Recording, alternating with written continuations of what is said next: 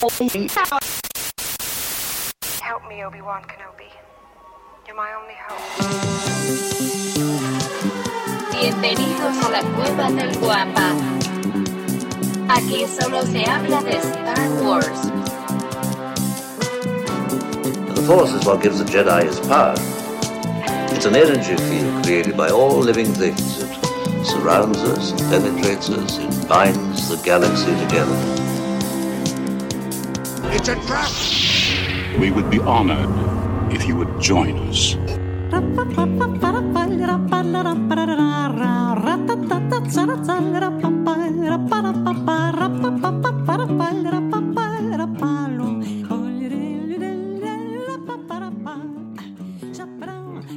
Ya está el señor Lucifago, estamos escuchando que está llegando.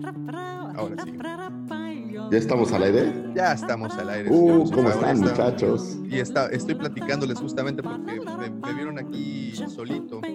Qué solo y triste. El, este, Lucifago te, te está aplicando la de la semana pasada. No, no, nunca. Nunca lo haría como una venganza. No, no, no. Simplemente tuve que hacer una escala técnica. O sea, yo sé que usted, oye, que lo dirían, yo sé que ustedes creen que soy como una máquina perfecta, pero también voy al baño, discúlpenme, también tengo, tengo Eh, claro, claro, claro, claro. No, y, es que eh, estaba aquí platicándoles a, a, bueno, a, a Apocalíptica, básicamente, y a Pablo y a, y a Roger, que son los que están conectados. Hola, jóvenes, buenos días. este, pues de esta situación, ¿no? De, de- de la semana pasada, de la tormenta tropical que tuvimos y posteriormente... Sí, venían una atrás de otra, eh, impresionante. ajá, el, el- el huracán, ¿no? Y, y- y lo chistoso que pues des- básicamente desde el sábado yo perdí la energía eléctrica y nos aventamos así varios, varios días. Pero afortunadamente y para, para suerte de toda la población de aquí de Cancún, el, el huracán o este clima fue bastante benevolente, por decirlo así. Eh, Bueno, venía categoría 4 y al final como que perdió algo de fuerza y llegó a categoría 2, lo cual fue una joya porque un 4 pues nos iba a pegar todavía otra cereza al pastel, ¿no? Ay, sí, no, no, ni lo. Qué bueno, ¿no? Qué bueno que, te digo, fue benevolente, fue un, un huracán rápido. Digo, regularmente se trasladan entre los 3 a 10 kilómetros por hora. Este venía como a 25, o sea, sí venía acelerado. Eh, además, que como bien dice el señor Lucifagor, al momento de entrar, pues ya pegó como categoría 2, 2, ¿verdad? Dos, dos, dos. dos. pero sí se llegó a elevar a categoría 4, por lo mismo que, que era rápido. Entonces, eh, estuvo cinco horas sobre el territorio cancunense.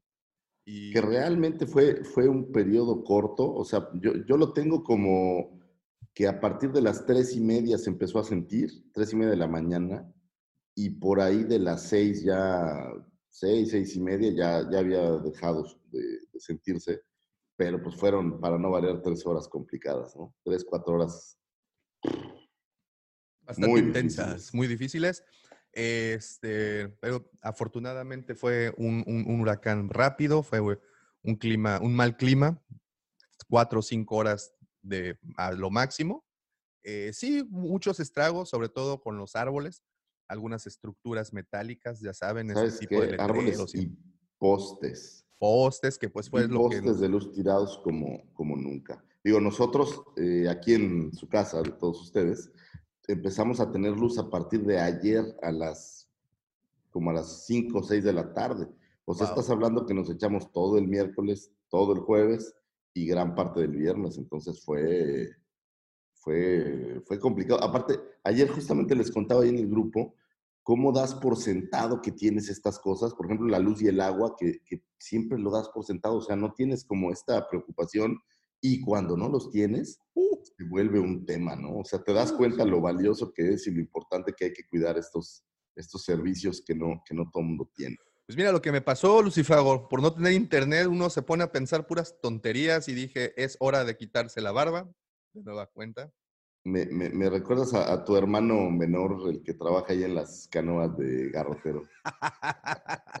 Eh, este, el chucho, ¿no? Sí, oigan, y para los que estaban preocupados, digo, porque pues yo sé que nuestros queridos amigos se preocupan, las canoas bar está al full, o sea, no, no tiene problemas. así como durante la pandemia no cerró, porque pues como no tiene licencias y es clandestino, pues digo, tampoco es como que les importe mucho eh, cerrar. Este, estamos ya abiertos de regreso y, y, bueno, están haciendo por ahí casting porque se nos fueron dos, dos este, señoritas que atienden, pero, pero ahí están trabajando. Vieron a los del ejército y dijeron, chin, ya, ya, ya, ya llegó los de, los de inmigración. Dice, pero no, era el plan DN3, señoritas. Si me están escuchando allá en. Si me están escuchando allá desde su, desde su tierrita. No, era. era- Escucha era el Stephanie y, y Sudi Kay, que por ahí son este, trabajadoras. Eran, eran, eran las, las del turno de las siete y media y las nueve correspondientemente. Pues bueno, afortunadamente fue algo rápido. Afortunadamente ya estamos aquí de vuelta, sí, nos la vimos. Uy, esta vez se puede decir muy bien, nos las vimos obscuras porque de plano sí no hubo luz por algunos tiemp- algún tiempo. ¿Sabes qué Pero también ya está cañón? Digo, a mí me había tocado vivir aquel Vilma, eh, que fue, pues fue durísimo, pero a mi señora esposa, la querida, que le mando un beso y un abrazo y todo mi amor a mi mujer que aguantó como las machas, pues no le había tocado, entonces sí estaba muy sacada de onda. Y mis hijos estaban, pues súper asustados, ¿no? Y fíjate, para todos aquellos que dicen que nunca dejes a tu hijo ver suficientemente un iPad, güey, el iPad le salvó la noche a mi hijo. O sea, lo sentamos con audífonos a ver el iPad. Así tipo, no sé si viste esta película que se llamaba, me parece, Contracara, de un güey que le quitaban la cara a un maleante y se la ponían a otro güey. De Nicolas Cage y John Travolta, ¿no? Ándale. Y al final de la película, bueno, en algún momento hay un niño que es hijo del maleante y hay un tiroteo y lo sientan con sus audífonos a una, can- una canción y está el tiroteo y es un desmadre, pero el niño está como, como absorto así de todo el, el show. Y mi hijo así estaba, güey, con los audífonos y porque hace cuenta que se acercó muy asustado y el corazón era así como de... Y, y, pues fue la única forma de calmarlo, ¿no? Entonces, este, eh, la verdad, ahora quiero las iPads más que antes. Pues bueno, esas son las anécdotas. Yo la verdad me la pasé dormido. Este, de repente se fue la luz, dije, ya no hay más que hacer por acá. Bye, desconexión.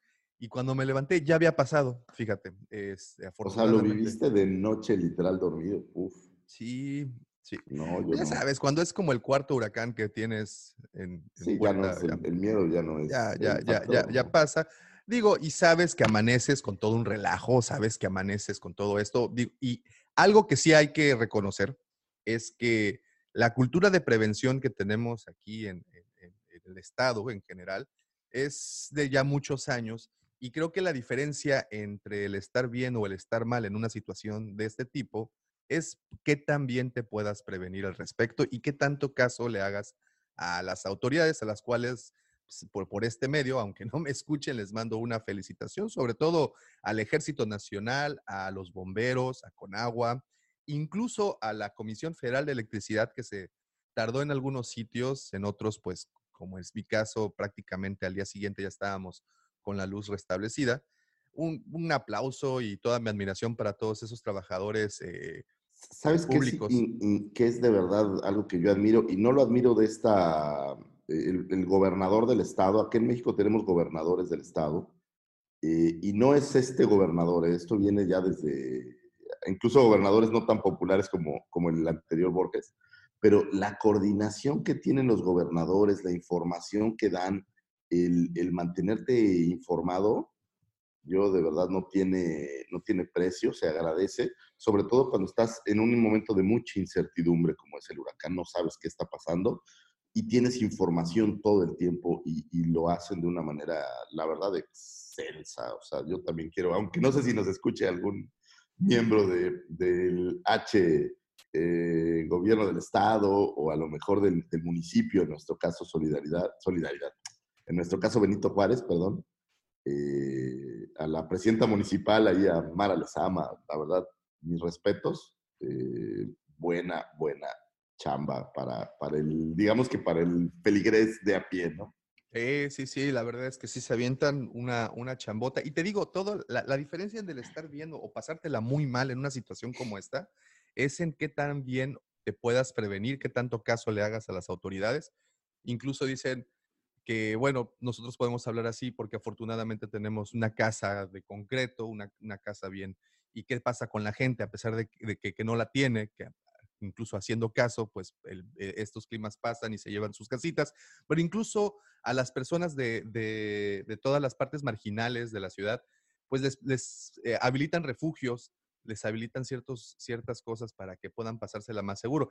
Afortunadamente, este no fue el caso, no trajo nada de agua, el huracán Nada, fue era- básicamente era viento pura- puro viento. puro viento, lo cual fue una, una ayudadota porque siempre eh, Cancún, siendo una ciudad tan baja al nivel del mar, es muy común que se inunde y sobre todo con este tipo de climas, el, el agua sube demasiado. Este, pero bueno, en este caso no. Es, todo el mundo se previnió eh, muy bien, pre- previno, perdón, se previno muy bien.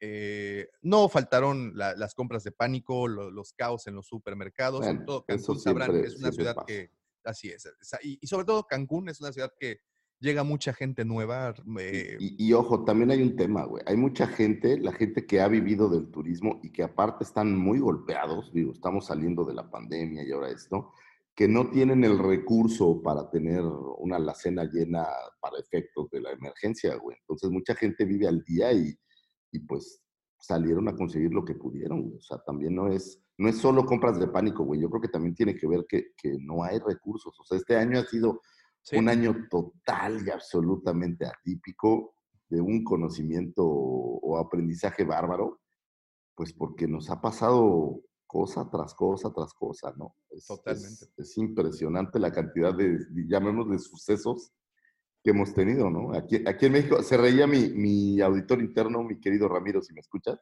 que le digo, este año se veía venir mal desde que lanzaron la ley fiscal del año pasado para el 2020.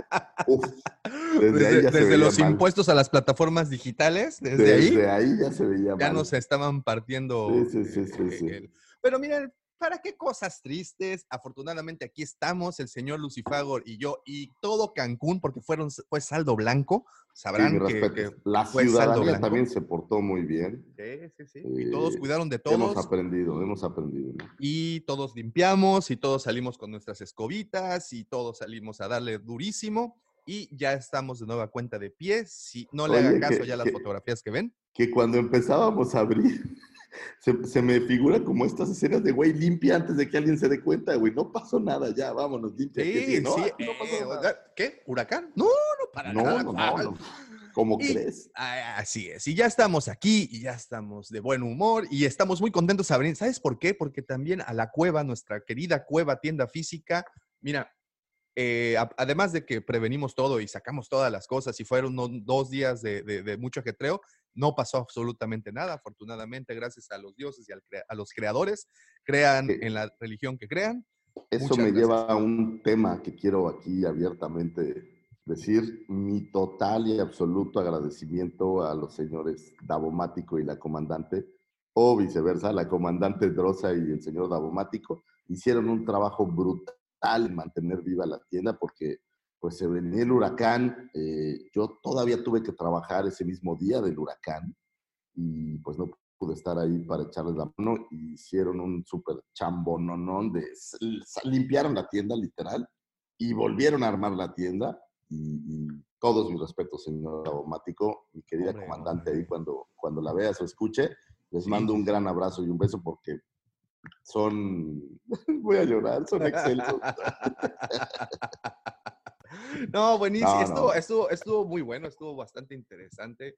Eh, digo, siempre aprovechamos todas estas oportunidades que nos da el, el poder limpiar la cueva para hacer inventario. Entonces, Es, es- es bueno. es muy bueno porque pues ahora sí les puedo decir con, con, con toda, la, eh, con toda eh, razón, ahora sí tenemos todas las cosas que decimos que tenemos y, y- y no por lo contrario. Entonces, pero bueno, ya todo, lo único que sí es que el viento se llevó al Wampa, eso sí, Sí, no, hombre. no- no- nos tiene profundamente este, preocupados, tenemos un Wampa extraviado, eh, si alguien nos escucha de aquí de Cancún y se encontró a nuestro querido Wampa, Y el por del guapa se refiere al letrero que, te- que está al- al- en la tienda. Bueno, Sí, pues- el que, pues el- este letrero, mira, básicamente es esta, e- esta imagen, es este, este guampita, se nos desapareció, se fue volando. Este, si lo Oye, encuentran, ha de estar o junto con la W. O si alguien, oye, o si alguien se lo llevó porque le gustó para su cuarto, no sean así. No, pues no sean no, no gachos. Mira, así. te- tenemos calcomanías ahí, se las podemos regalar. Pero bueno, ese es, digamos, el único, el único inconveniente. De ahí en fuera, igual los vecinos, los locales, ha dado todo muy bien. Entonces, ya estamos aquí, ya estamos empezando y ahora sí le daremos inicio al episodio 93.1, porque pues ya se sabe la historia del anterior. El anterior hubo fallas técnicas también de luz. Sí, y, y, Eh. aquí todo mi respeto y agradecimiento al señor Lucifagor, que al igual que todos los servidores públicos con este huracán, aquí se vino a poner la casaca, la camisola de trabajador, se puso el overol, se arremangó y dijo, no me importa que Davomático no esté, no me importa que no tenga luz, yo me echo a este toro por los cuernos, yo me lo aviento y se lo aventó y dos horas y media, ¿eh? Dos horas y media de programas te aventaste, Solimán. ¿De dónde saqué tantas respuestas? No lo sé, pero la verdad es gracias a que los chicos que nos acompañaban en ese día, pues me estuvieron ayudando porque la neta, ojo, yo venía llegando de vacaciones, totalmente desconectado, no solo de Star Wars, del mundo en general. No Totalmente. tenía idea de nada y, y la verdad que buena onda los, los chavos, se los agradezco desde aquí también. Me, me- me hicieron segunda y, y me ayudaron a sacar el programa porque el show debe continuar. Siempre, siempre debe continuar. Y de esta manera tan positiva, tan alegre, tan renacida, porque hoy nos pueden llamar los Revenants si así lo desean, iniciamos este episodio, el 93. No quiero que me metan en una piel de oso, Dauma. Ni que ningún oso venga tampoco a darme cariñitos. El episodio 93.1 de su podcast, hablando de Star Wars, traído para ustedes por la cueva de guampa.com. Oye, y un agradecimiento también a nuestro querido eh, eh, patrocinador Bichos Biblioteca, que también sobrevivió. Fíjate, ya sobrevivió la pandemia, sobrevivió el huracán. Y la próxima semana están activos, vivos y listos. Ah, yo, yo para- pensaba que decías, y la próxima semana nos tiene la naturaleza preparada otra sorpresita. Bueno, No, no. digo, parece broma, pero ahí viene otro atrás que entiendo no, no viene hacia nosotros, pero, pero otra, ya, Pues ya, ya, ya- ya quedas, ya 2020 quedas de cuates, ¿no? ¿eh? Sí, ya quedas ciscado. Cuates. Y como todas las semanas, aunque los vientos no nos dejen ni tampoco la energía eléctrica a veces se ponga y se, y no- y y- y se ponga como una, un obstáculo a vencer, pues que creen, ya logramos superar ese obstáculo. Y ahora sí, como todas las semanas engalanando este friki changarrito galáctico, se encuentra conmigo mi querido amigo, por supuesto, su amigo, aquel que denominaron el segundo sol de Tatooine, aquel que hace que las Ah, caderas de las Twi'lek tiemblen hasta que sus bragas se deslicen a, las, a los tobillos. Como El que, puso, el que le puso la E mayúscula a la palabra elegancia o el que llevó la clase a Canto Bike, porque el Canto Bike solía ser algo como las canoas. Señoritas, señores, con ustedes, arroba Lucifago.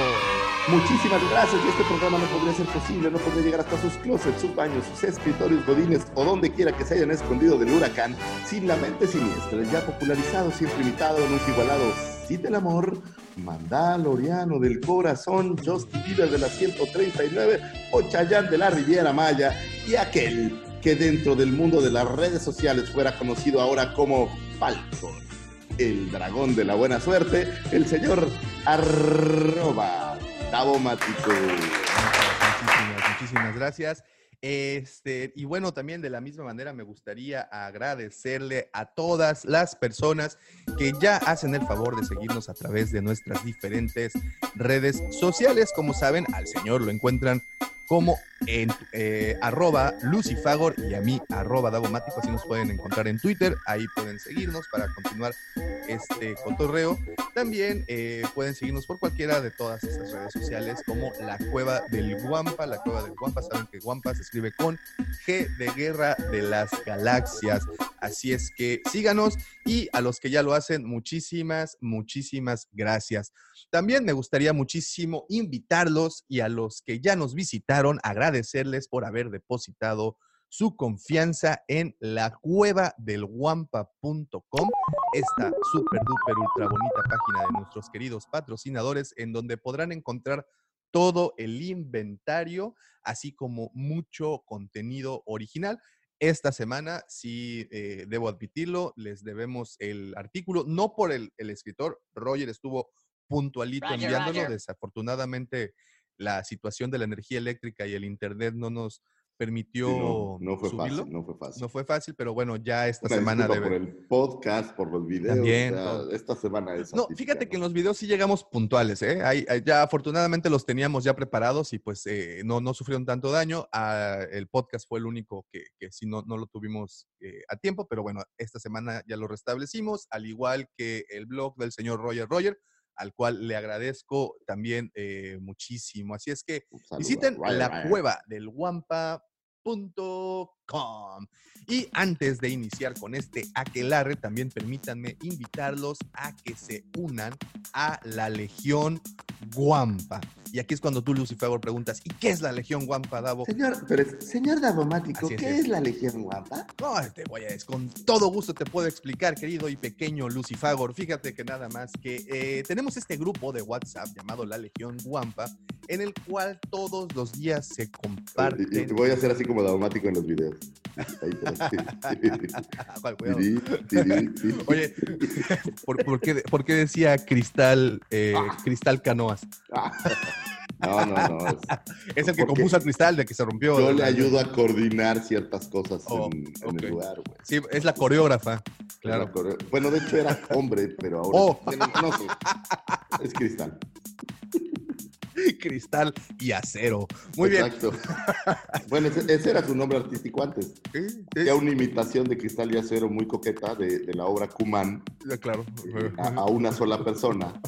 Pero después fue a, a, pues a un lugar, creo que en Venezuela, y hizo un cambio de sexo. Bueno, Sí, no sí, sí, di- di- dicen que, que, este, eso pasó. Muy bien, eh, entonces, bueno, eh, saliendo de eso, regresando a la Legión Guampa, eh, es, les repito, es un grupo de WhatsApp bastante interesante donde se debaten temas bastante... Y algo que me gusta mucho es el, el- el nivel de respeto que hay, es increíble, el nivel de armonía que hay es increíble, el nivel de información que se comparte al igual es increíble. Así es que si a ustedes les gusta y no se molestan por el exceso de tráfico de memes, stickers, archivos, audios, fotografías, packs. Oye, ah, no es cierto, los packs no. Lo mejor es que para el viernes en la tarde, de repente empiezan a, a correr los tragos y eso se pone bueno, ¿no? Ah, bueno, claro, es que tenemos, Entonces- tenemos los viernes de trivia a las 7 de la noche. Eh, por cierto, ahí le mando un saludote al buen Cef, al buen Pato Galera, también ahí al buen George, que siempre están pendientes. eh, El señor de trivia. que me manda ahí mis, mi- me mandó un ojo rojo esta, este viernes Ándele, para, ándele, para despejarse. Ahí está. Entonces, eh, únanse, es un grupo muy divertido. Nos, eh, si se quieren unir, también les quiero advertir, no se vayan a asustar, porque si ustedes lo descuidan tantito, de repente aparecen 300, 900 mensajes, ¿no? 900, 1500. O sea, No lo es- es- esa es la única parte que a veces lamento, que, que no alcanzo a estar en todas las conversaciones. Eh, pues uno está de repente. Pero ¿sabes qué es lo lo que sea, interesante? pero de repente te integras y, y te acogen bien. Sí, Y eso sí, sin sí, sí. No, no, sí, sí. Y, y lo interesante es que si deseas un update, tenemos miembros eh, que con todo gusto te pueden of- ofrecer un upgrade. Un- un- y te lo... A ver, el resumen del día y te ponen los temas principales, los tres o cuatro temas principales de- de- del día, lo cual pues siempre es, es, es, es bastante padre, ¿no? Porque te puedes montar, como dices, a la conversación y ya no repetir algún tema si quieren ser tratados. Aunque no les molesta, ¿eh? Mira que eso de los Jedi grises lo han traído ya como tres o cuatro veces seguidas. eh, vaya, hay temas que se repiten y, y- y- y muy padre. La verdad, muy padre. Los invito.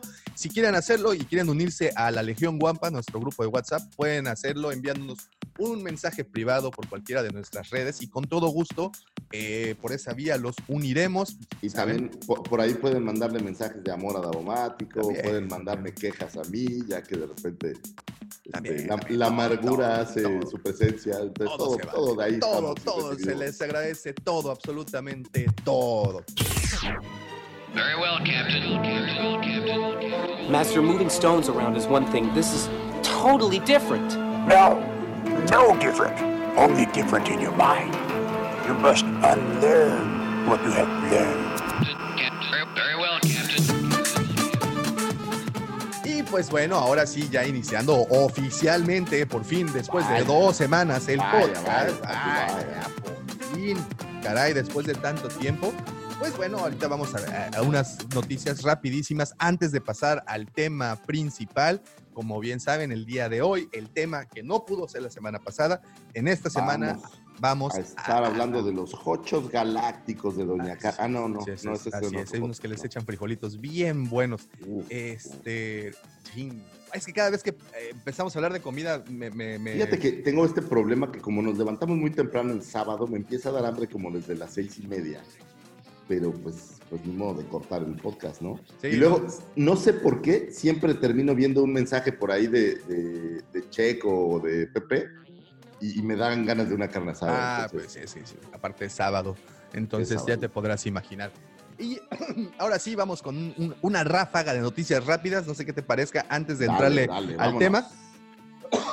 Perdón. eh, como saben, el día de hoy, eh, al igual que la semana pasada, el tema principal del programa serán los Jedi grises. Así es que para todos los que nos están viendo desde ya en este instante, pueden, por favor, si gustan cooperar con alguna eh, comentario, alguna opinión, por favor, háganosla saber en el chat. Y hablando de chat, y antes de iniciar el programa, déjame, les mando un saludote rapidísimo al Roger Roger, el buen Pablito, Apocalíptica.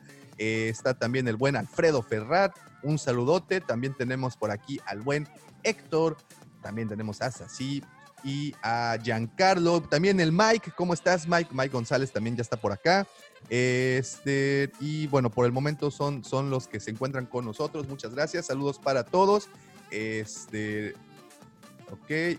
Ahora sí, ya están los saludotes. Por favor, cualquier cosa por aquí nos pueden comunicar. Y la semana pasada nada más dejar, en- oye, ahora sí que dejar la evidencia, como saben, el señor Davomático no tuvo luz, hicimos un programa un poco atribulado y no le quise entrar al tema justamente porque sabía que había muchísimas opiniones muy valiosas que necesitábamos trabajar bien, entonces es por eso que se quedó en el tintero y lo estamos retomando esta semana básicamente.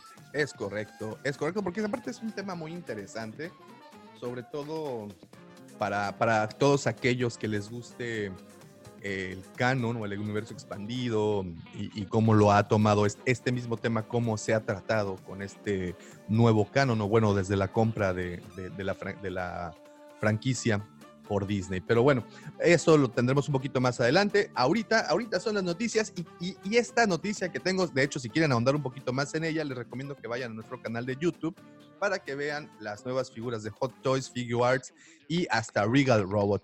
Y es que en esta ocasión Regal Robot nos entregó algo increíble, señor Lucifago. Un Rancor de 53 centímetros, una réplica exacta del prop que utilizaron para la filmación del regreso del Jedi. Autografiado por el mismísimo Phil Tippett. ¿Lo viste? Lo vi, digo, ojo, acuérdense que por ahí este Rancor ya lo habíamos visto, el, el teaser, por decirlo así, en la versión que hicieron eh, de la... No, te estoy mintiendo. Era de, era de Sideshow el que vi. Eh, una versión, la misma idea, eh, era un Rancor bastante chido, de como 50 centímetros también, y este pues me recordó mucho a ese. Ahora, pues Regal Robot son son maravillosos, ¿no? O Eh, sea, son- tienen una, una calidad y un detalle impresionante y, y las figuras están súper chidas. Tom Spina es el dueño de, de esta compañía. Inició, él trabajaba para, para Lucasfilm y, e inicia esta compañía ya hace unos cuantos años. Ustedes recordarán, por ejemplo, el trono del emperador, que lo hicieron una silla. Pero ¿sabes cuál creo que es el más emblemático? Eh, hace tiempo se empezó a ver y se viralizó una foto de un escritorio que era eh, Han Solo en Carbonite. Sí, Y sí, sí. este escritorio, pues, la, la versión original era hecha por, por Regal Robot. Ellos se enfocaron o se enfocan en muebles. Principalmente es como su línea principal. Te hacen muebles, y originalmente eran muebles a la medida, literal. Tú les hablabas y decías, oye, yo quiero que me hagas eh, las sillas del halcón milenario. Y ellos se encargaban de hacerlo. Ahora se han especializado y han empezado a, a crear productos más de línea y tienen la silla del emperador, por ejemplo, tienen, me parece que dos o tres modelos diferentes que te puedes llevar a tu casa y sentirte como Palpatine. Como Palpatine. Tienen algunos otros, tienen escritores. Tiene un sillón muy bonito que es un. eh, es un. Está, mi, mi mente está un poco vacía. Pero bueno, e, es, es un, es un chingado lagartija verde. Ok, Es- ok. es- Este, un, un Dubak. Es un Dubak. Madre. Es temprano, discúlpeme. Eh, sí, sí, Este, sí, sí. Es un Dubak y te sientas, digamos, como si te abrazara un poco el Dubak. Eh, o tienen también algunas otras cosas que son adornos. Por ejemplo, eh, tienen eh, estas letras que se ven en New Hope en los hangares. Estos como cuadritos que son las letras. Esos tienen algunas réplicas para que los cuelgues en tu pared y cosas por el estilo. Entonces son, son muy buenos. Es- es- es- tienen muchísima calidad. Así es, y bueno, y en esta ocasión eh, replican el Rancor, como les digo, que utilizaron la marioneta que se usó para la filmación de ciertas escenas en el regreso del Jedi, con una plaquita en la base, en donde está el autógrafo de Phil Tippett, quien es el diseñador original de este Rancor, y bueno, solo se limitaron a 83 copias. ¿Por qué 83 copias, Davo? Qué bueno que preguntas, Davo, porque se estrena la película en 1983 y de ahí aparece este número. Ahora, lo que es interesante, digo, no he visto cómo está, pero seguro ahorita pues ya, Ya se acabó. ya se acabó, ¿no? Ya se no acabó, hay, ya, o ya. sea, 2.299 dolarucos si querías hacerte de tu Rancor. Eh, te digo, 83 unidades. Eh, empezaron el día 5 de octubre, hace cinco días justamente, y el día eh, jueves eh, 8 o viernes 9, no recuerdo exactamente, se cerró ya la, la preventa porque pues se alcanzaron las 83 copias. Yo creo que pronto las podrán encontrar en algún... sí, sí, No sé si sea un artículo que se venda muy fácil en Mercado Libre, pero pues pronto algún dealer... En eBay, yo creo que en eBay, porque en Mercado Libre perdón, Merc- solo que eBay. llegue a México. pero- Disculpa, disculpen, disculpen. Ahora, sí, eBay. 83 te habla de exclusividad, ahí sí. Soy Así uno de los 83 güeyes que tiene esta figura, o sea, no Así es, ¿no? no, no no está fácil, no está fácil, güey, y muy digna de presumir. Así es que eh, pronto lo podrán ver, si quieren subastar y quieren meterse a, a esas Honduras, pues eh, vamos, a, vamos a ver si pronto lo publican en eBay. Así es que el Rancor, 2.299 dólares, una réplica de la película, del títere que usaron en la película, se limitaron a 83 unidades y fue autografiada por el mismísimo Phil Tippett. Otra cosa que está ocurriendo en esta semana, mi querido amigo, es que, eh, como saben, el día 8 de octubre, o sea, hace, hace un par de días, inició la New York Comic Con. La New York Ujú. Comic Con, como ustedes saben, es la segunda convención de este tipo más importante en los Estados Unidos y regularmente tiene, eh, se da en, en esta ciudad, en estas fechas, pero como todos saben, desafortunadamente este año no se pudo realizar. Sin embargo, como lo están haciendo otras, o como lo hicieron otras convenciones, eh, la llevaron vía digital, vía streaming. Ha habido paneles desde el día jueves y eh, y, y tuvimos un panel en donde se platicó pues, todo lo que viene para la literatura de Star Wars. Obvio, viene bastante cargadita.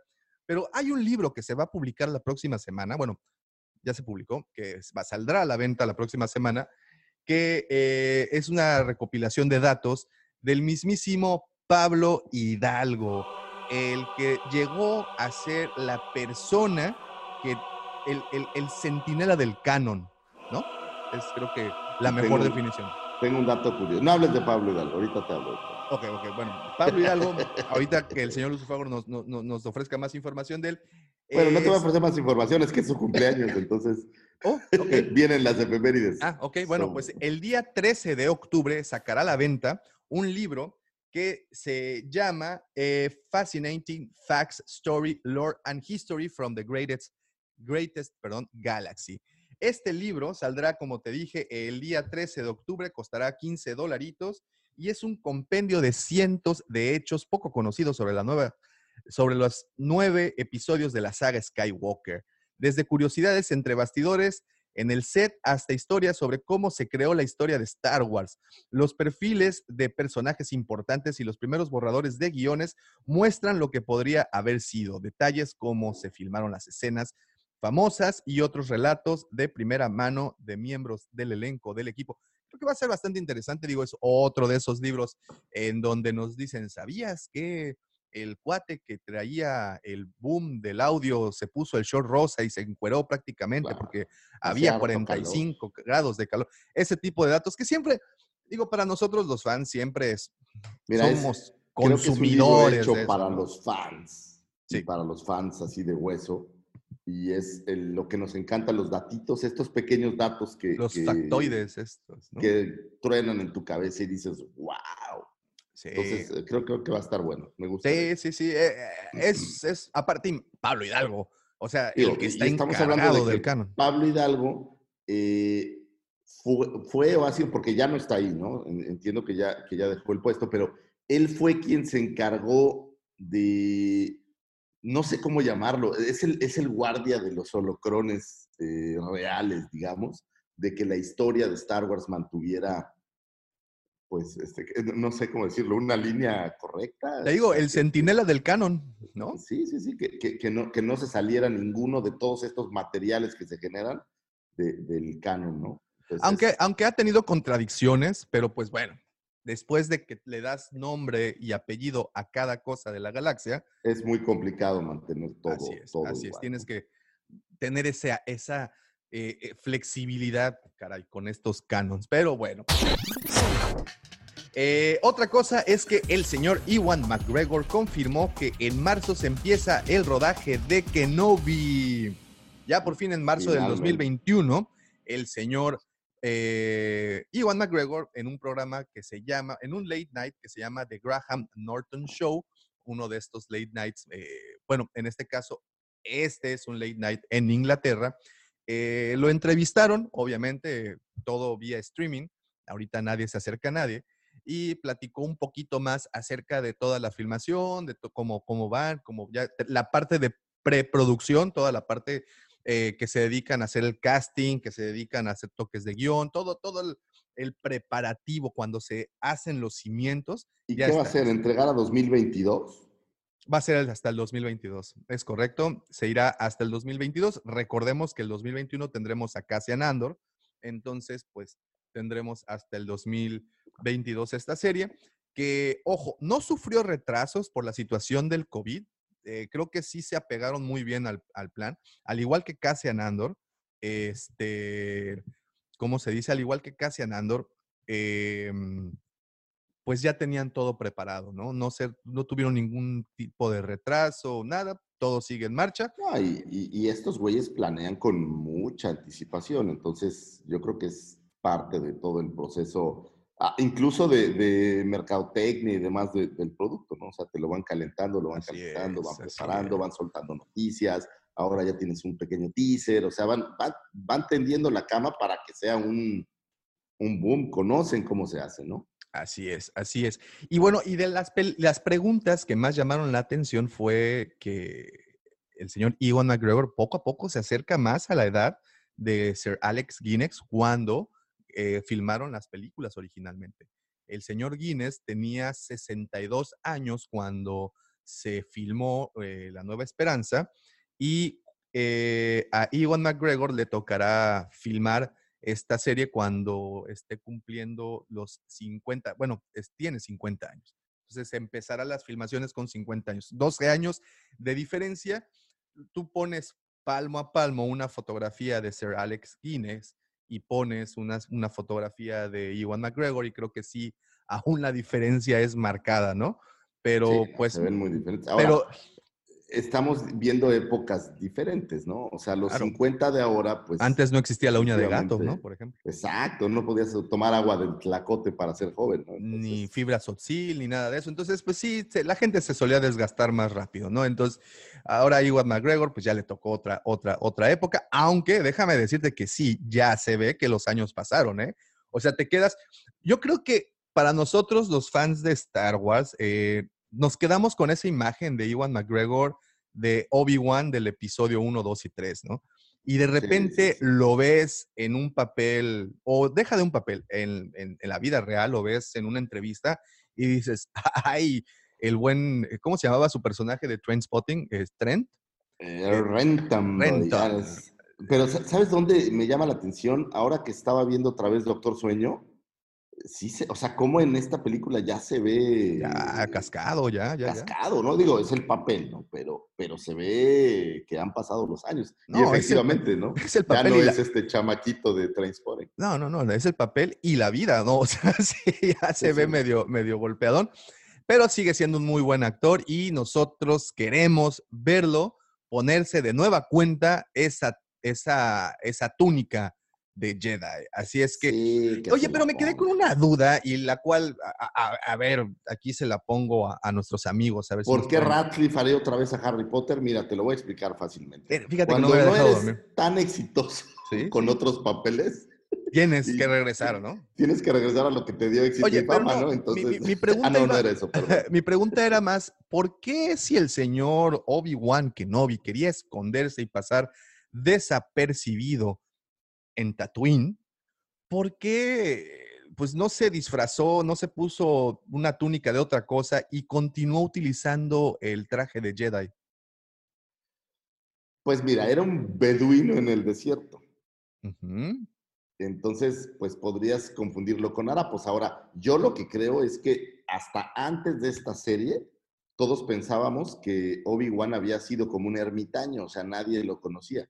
Era un Zaratustra del monte que nadie veía y que simplemente estaba cuidando. O sea, no es como que conviviera con, con la gente. Entonces, pues no importaba realmente cómo estaba vestido, ¿no? Que aquí yo te voy a dar un dato que también está rodando en mi mente. Si estamos hablando de que esté escondido en esta serie, ¿usará su sable? Yo creo que sí. ¿Tiene yo tengo que? mis dudas. Yo tengo ¿Tiene mis que? dudas. ¿Sí? ¿Crees? Porque estamos hablando de que no ha terminado este asedio en contra de los, de los, De los Jedis, Jedi, y cualquiera que cuente una historia de alguien que vio que traía un sable de luz, pues va a ser un indicio de que el imperio vaya a buscarte. Y él no puede permitir que el imperio vaya a buscarlo. Ese es mi punto.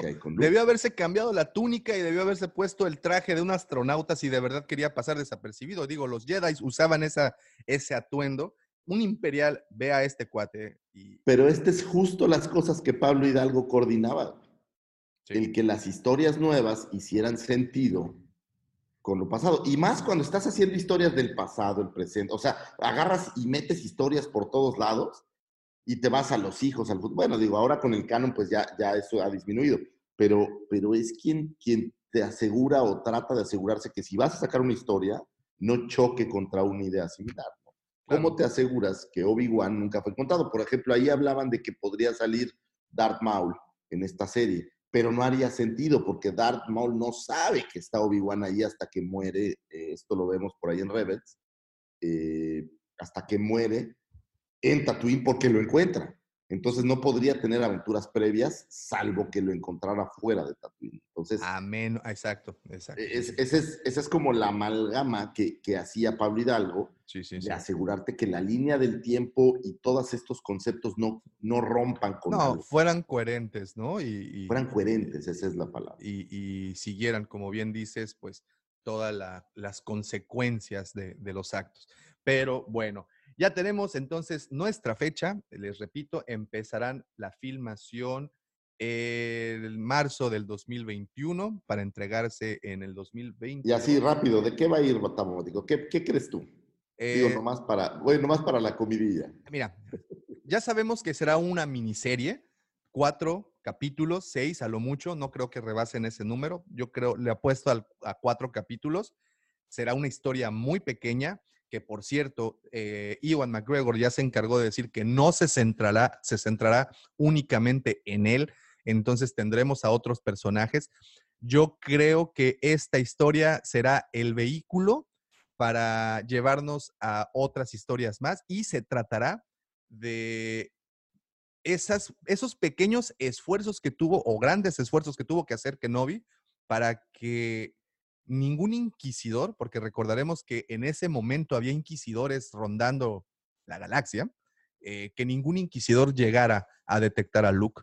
yo creo que vamos a ver el sable, usarlo, lo vamos a ver usando el sable para eliminar a estas, a estas, a estos peligros. Eso es de Ahora, lo que creo. nada más voy a sembrar una semilla en tu mente. Azoka, güey.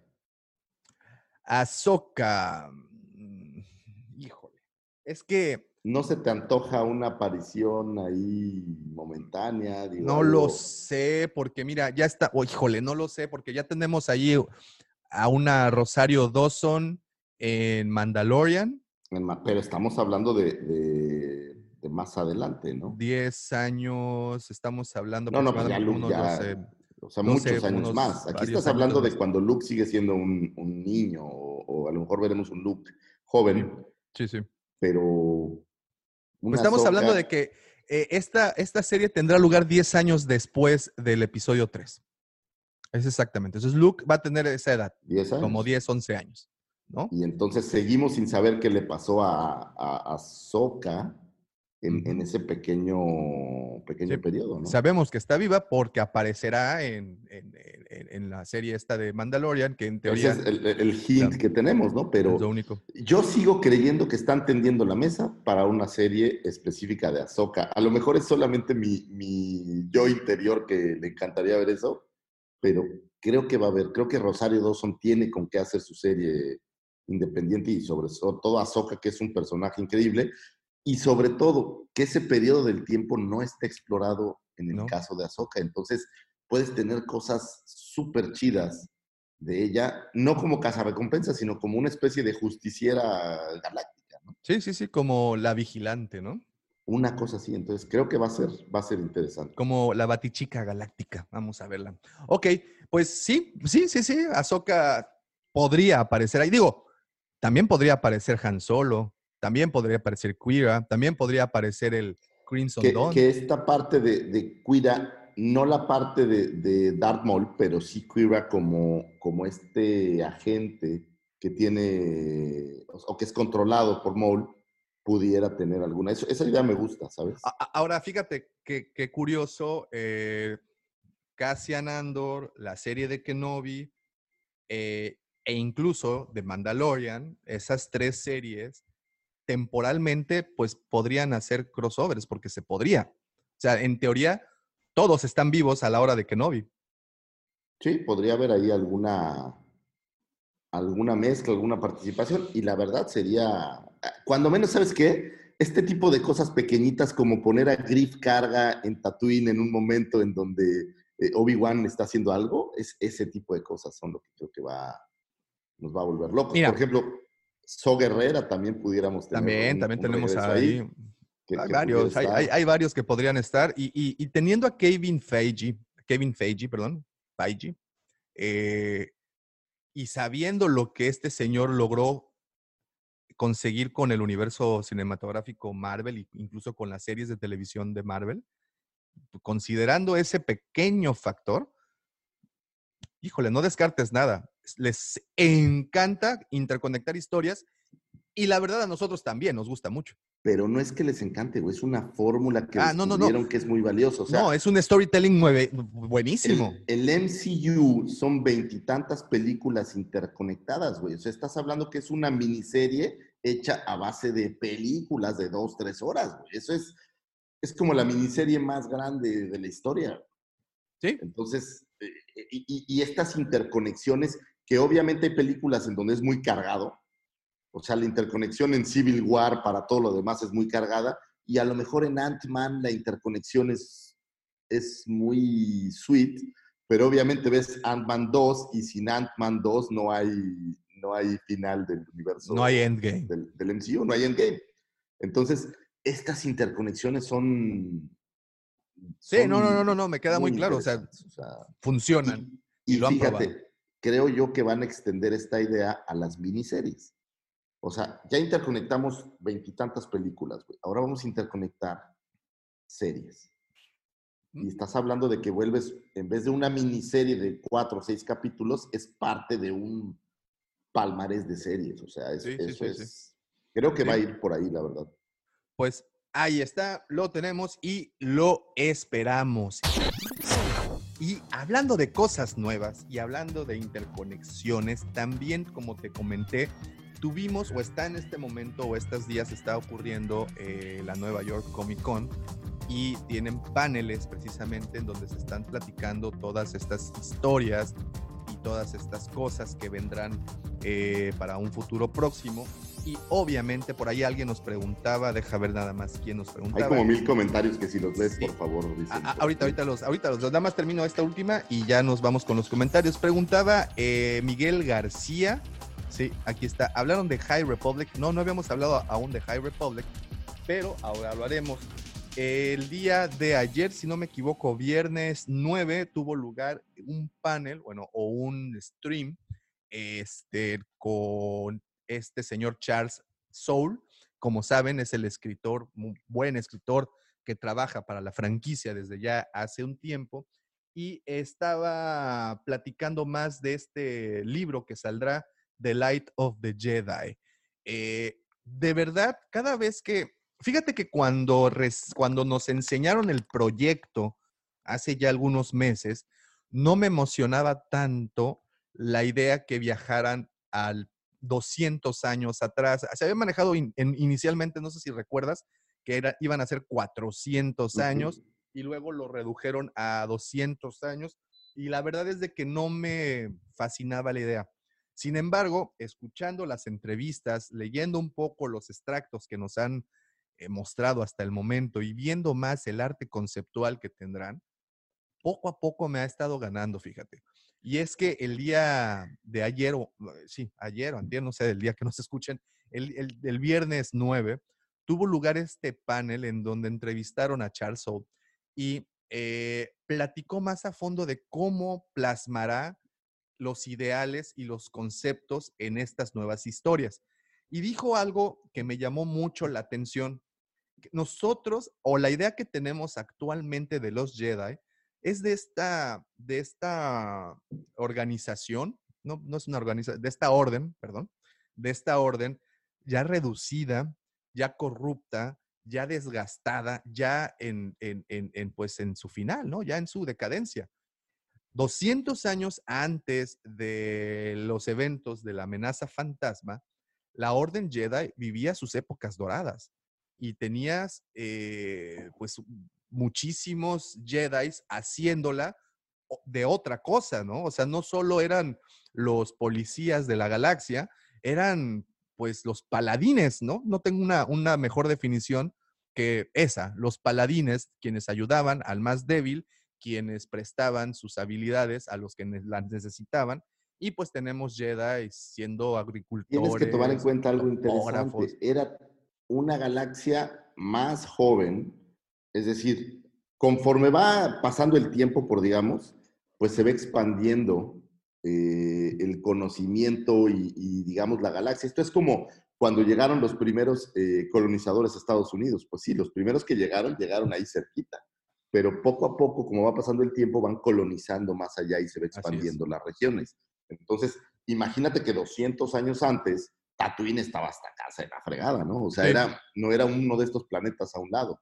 Y entonces vas a poder conocer cómo estos Jedi van a los confines, un poco al estilo Star Trek, pues vamos a descubrir este planeta y vamos a ver qué hay. Y seguramente van a, van a estar ayudando muchísima gente, ¿no? Sí, sí, sí, sí. Entonces, Viene, es, eh, me, me está gustando mucho y fíjate que algo que me, me llamó mucho la atención es la manera como los Jedi en ese momento percibían la fuerza. Eh, no, desafortunadamente, nosotros, la única, el punto único de referencia que tenemos es Yoda eh, y, él nos presentó la fuerza de una forma. Eh, Obi-Wan da la primera explicación en, en, New Hope de qué era la fuerza. Y él explicaba que la fuerza es todo eso que nos rodea. No lo podemos percibir, pero nos rodea y nos mantiene unidos como universo, ¿no? Eh, es el pegamento galáctico. es el paga, exacto, el pega, los midiclorianos. El, No, no, esos, no, esos, esos ya quedamos que los baneamos, que no. el engrudo galáctico. Sí, sí, sí, ya, no, ya, no, nada, me, si me voy- el engrudo galáctico me da como Ya, sí, sí, sí, no, ahí me voy de bajada y ¿para qué quieres? Mejor da, luego nos tumban la transmisión. Pero bueno, eh, eh, se hablaba de eso y, lo y teníamos solo esa percepción, como algo que no podíamos ver, que no podíamos palpar, pues, sin embargo, ahí existía. En estos paneles expl- explicaba Charles Soule que estos Jedi previos la perciben de maneras diferentes y había eh, Jedi que, al igual que Yoda, pues tenían una comprensión bárbara respecto a esta. Y así como Yoda la comprendía a su manera, por ejemplo, el, este Jedi que es un, un Wookiee, eh, para él la fuerza era como un bosque, un bosque poderoso con miles de árboles que al final todos se necesitaban y un algo así.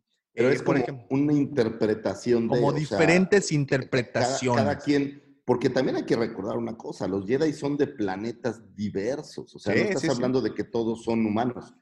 Entonces, cada planeta debe de tener como sus, sus cuestiones. manera, El ejemplo ¿no? de los Wookiees, que son muy cercanos a la naturaleza, un poco al estilo Avatar, Eh, y obviamente pues su percepción y concepción de la fuerza pues va a ser enfocada mucho más a la naturaleza, como supongo que hay un Jedi por ahí, eh, las Jedi humanas pues lo van a ver de una manera distinta, Por que ejemplo- nosotros aquí vamos a creer que es como celestial, solo Ándale. porque estamos acostumbrados a eso, pero, pero no sabemos de qué planeta realmente son, entonces... Tenemos a esta Jedi Ava Chris, que es una, una, una maestra Jedi que supuestamente ella percibe la fuerza como música, como sonidos.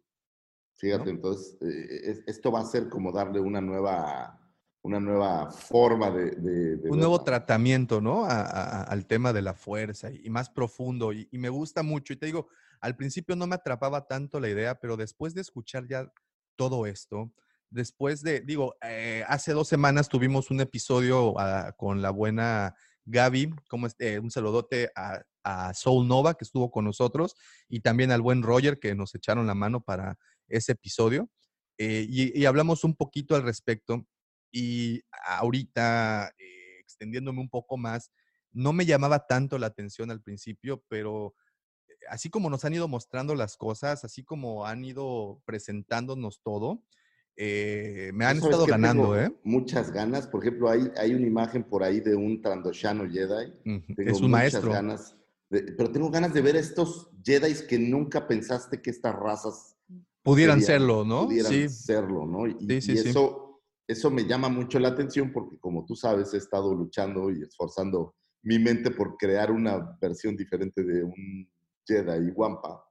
Y este, es- esto como que abre la puerta que cualquiera puede ser un Jedi. Totalmente, totalmente. Y, y- y una vez más, vamos a ser testigos de la época dorada de los Jedi. Creo que vamos a cambiarle un poquito eh, la percepción que teníamos de respecto a ellos. Una vez más, nosotros tenemos la idea de que esta es una orden pues ya en decadencia, que es lo que hasta el momento eh, con los nueve episodios, dos spin-offs, eh, las series de televisión, pues nos han mostrado prácticamente Jedi ya políticos, Jedi ya metidos en el Senado, ahí con consejos y con, no sé, ya algo muy corrupto.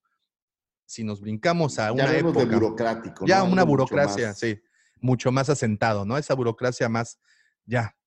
Queremos ver a los Jedi en acción, queremos ver por qué se volvieron esos paladines en los que todos confiaban, porque también, eh, y, y- y curiosamente, eh, también se está por sacar a la venta un libro, recordarás eh, 40 historias del Imperio Contraataca from a. Certain Point of View, que también ya está por sacarse a la venta. Y también por ahí publicaron algunos extractos de las diferentes historias.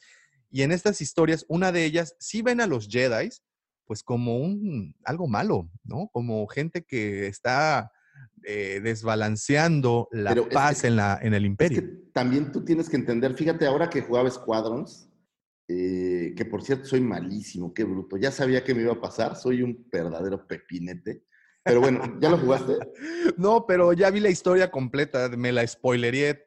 Pero eh, cuando arranca la historia, si empiezas con el imperio, encuentras a este piloto que tiene como esta, o sea, humanizan un poco a los pilotos de los Ujú. TIE y te das cuenta cómo sí tienen ciertos, eh, pues llamémosle un carácter, o sea, hay una vida y ellos creen que el imperio está haciendo lo correcto, ellos creen que están en, en el lado correcto y creen que los Sí. demás son rebeldes que quieren, y, y esto es donde nos lleva a ver que todas las historias tienen dos lados. Totalmente, siempre. Es, es como Sí. aquello que hablan de que la historia la cuentan los ganadores y que probablemente si no nos hubiéramos independizado, los amigos de España, pues contarían una historia diferente. Aquí es una historia como heroica, podríamos decir. Pero el tema es eh, que estas historias del imperio, para la gente que era parte del imperio, no eran los malos ellos. No, ellos no, no. estaban haciendo eh, lo correcto en aras de mantener la paz en la galaxia y estos rebeldes venían y eran revoltosos y hacían un desmadre. Entonces, eh, es, es interesante ver, por eso es, from a certain point of view, es interesante ver cómo hay puntos de vista di- diferentes y no para todos los buenos eran los Jedi o no para todos los buenos eran los rebeldes. Digo, aquí en México tenemos un ejemplo muy polémico con la 4T, ¿no? La 4T es a lo que nuestro querido presidente... Cuidado, cuidado, cuidado, gobierno. Flor, porque nos tumban la transmisión. No, no, pero es, es muy sencillo. Hay gente pro y hay gente en contra. Y todo depende, yo creo, de- del punto de vista de donde lo tomen, ¿no? O sea, Totalmente. cuando a ti te ha afectado lo- los, las reformas, pues no te gusta. Y cuando las reformas te han beneficiado, pues sí estás de pues te acuerdo. gusta. Entonces creo que pasaba algo similar en el, en el- o debiera de haber pasado algo similar en el imperio, ¿no? Los Jedi no, no para todos eran buenos. No, no, no, no. Acuérdate de, y, y aquí traigo de nueva cuenta la, gran frase de Richard Dent, de dos, de dos caras. Eh, o mueres como héroe o vives lo suficiente para convertirte en el villano. Y creo que eso fue lo que le pasó a los Jedi, ¿no? pues Einstein lo decía, todo es relativo, ¿no? Por ahí, eh, estas ideas, me parece que son budistas, no estoy seguro, a lo mejor digo una tontería, pero hablan de que tu percepción del mundo y de lo que te sucede y de tus problemas y de tus éxitos es tu percepción. Y es muy probable que nadie tenga esa misma percepción, entonces no todos vean tus éxitos como éxitos, ni tus fracasos como fracasos. Y es lo mismo que pasa, depende de tu percepción del universo. Entonces, si tu percepción es positiva, pues tu vida va a ser positiva, feliz, a gusto. Si tu percepción es negativa, pues va a ser una vida tribulada. Y entonces, en la medida que tú puedes controlar y manejar esa percepción del universo que te rodea, pues es, es el resultado de la vida que vas a tener. Y exactamente eso pasa en el universo de Star Wars, ¿no? O sea, si tú eres un Tosken Rider, pues eres un forajido del desierto, ¿no? Y llegan y matan a toda tu familia, pues tampoco no está chido, ¿no? No, no, no, para nada. No, pues, te- che, Anakin. Ese es- no, no, pues, es, es- es el tema. Pero si tú ves la película o, o esta concepción donde Anakin fue a salvar a su mamá, dices, ah, los Tosken Rider eran los culeros, ¿no? Pero, Y, pues, y no sabes, no tienes tanto contexto como para decir, ah, sí eran malos o no, creo yo. ¿O no? Muy filosófico este pedo, por cierto. ¿Me, me ¿Escuchas de nuevo? ¿Ya te escucho? Sí. Ah, ok. Este, pues ahí tenemos esto, Light of the Jedi, Charles Soule. Eh, ya estará disponible para, bueno, todo este movimiento de High Republic, todo esto que viene, se hará a partir de enero 5 del próximo año. Se retrasó, como también, esto sí, para que vean si se retrasó. eh, pero bueno, ya lo tendremos, ya estamos prácticamente a tres meses de que esto ocurra. Yo, te repito, no estaba tan enganchado. Ahora con todo lo que nos han platicado, con todo el arte que he visto, con todos los nuevos Jedi, con, por ejemplo, las nuevas eh, sables que nos han mostrado incluso en, en- en estos libros, ya me estoy poco a Sobre poco todo las empuñaduras, Las empuñaduras, así es. Eh, por ahí hay una imagen de un sable, incluso un sable negro. Eh, entonces, me, me- me llama mucho la atención todo lo que pueda pasar, me llama mucho la atención todas las líneas y diferentes historias que habrá. Y lo mejor, ¿sabes qué es lo mejor de todo?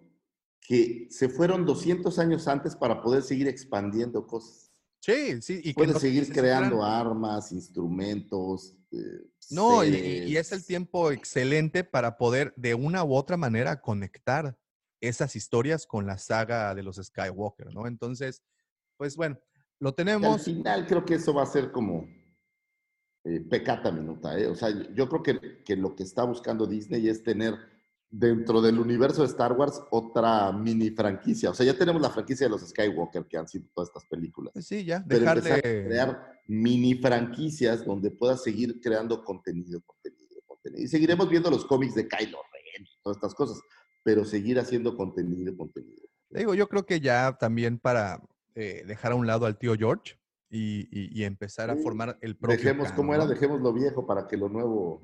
Así es. Oye, y hablando de viejo, mira lo que me encontré. Fíjate esto. A ver, tú me vas a decir a quién se parece, ¿ok? Dame un segundo, deja ver si puedo. Ah, sí puedo. Voy a poder esta vez. ¿Lo ves?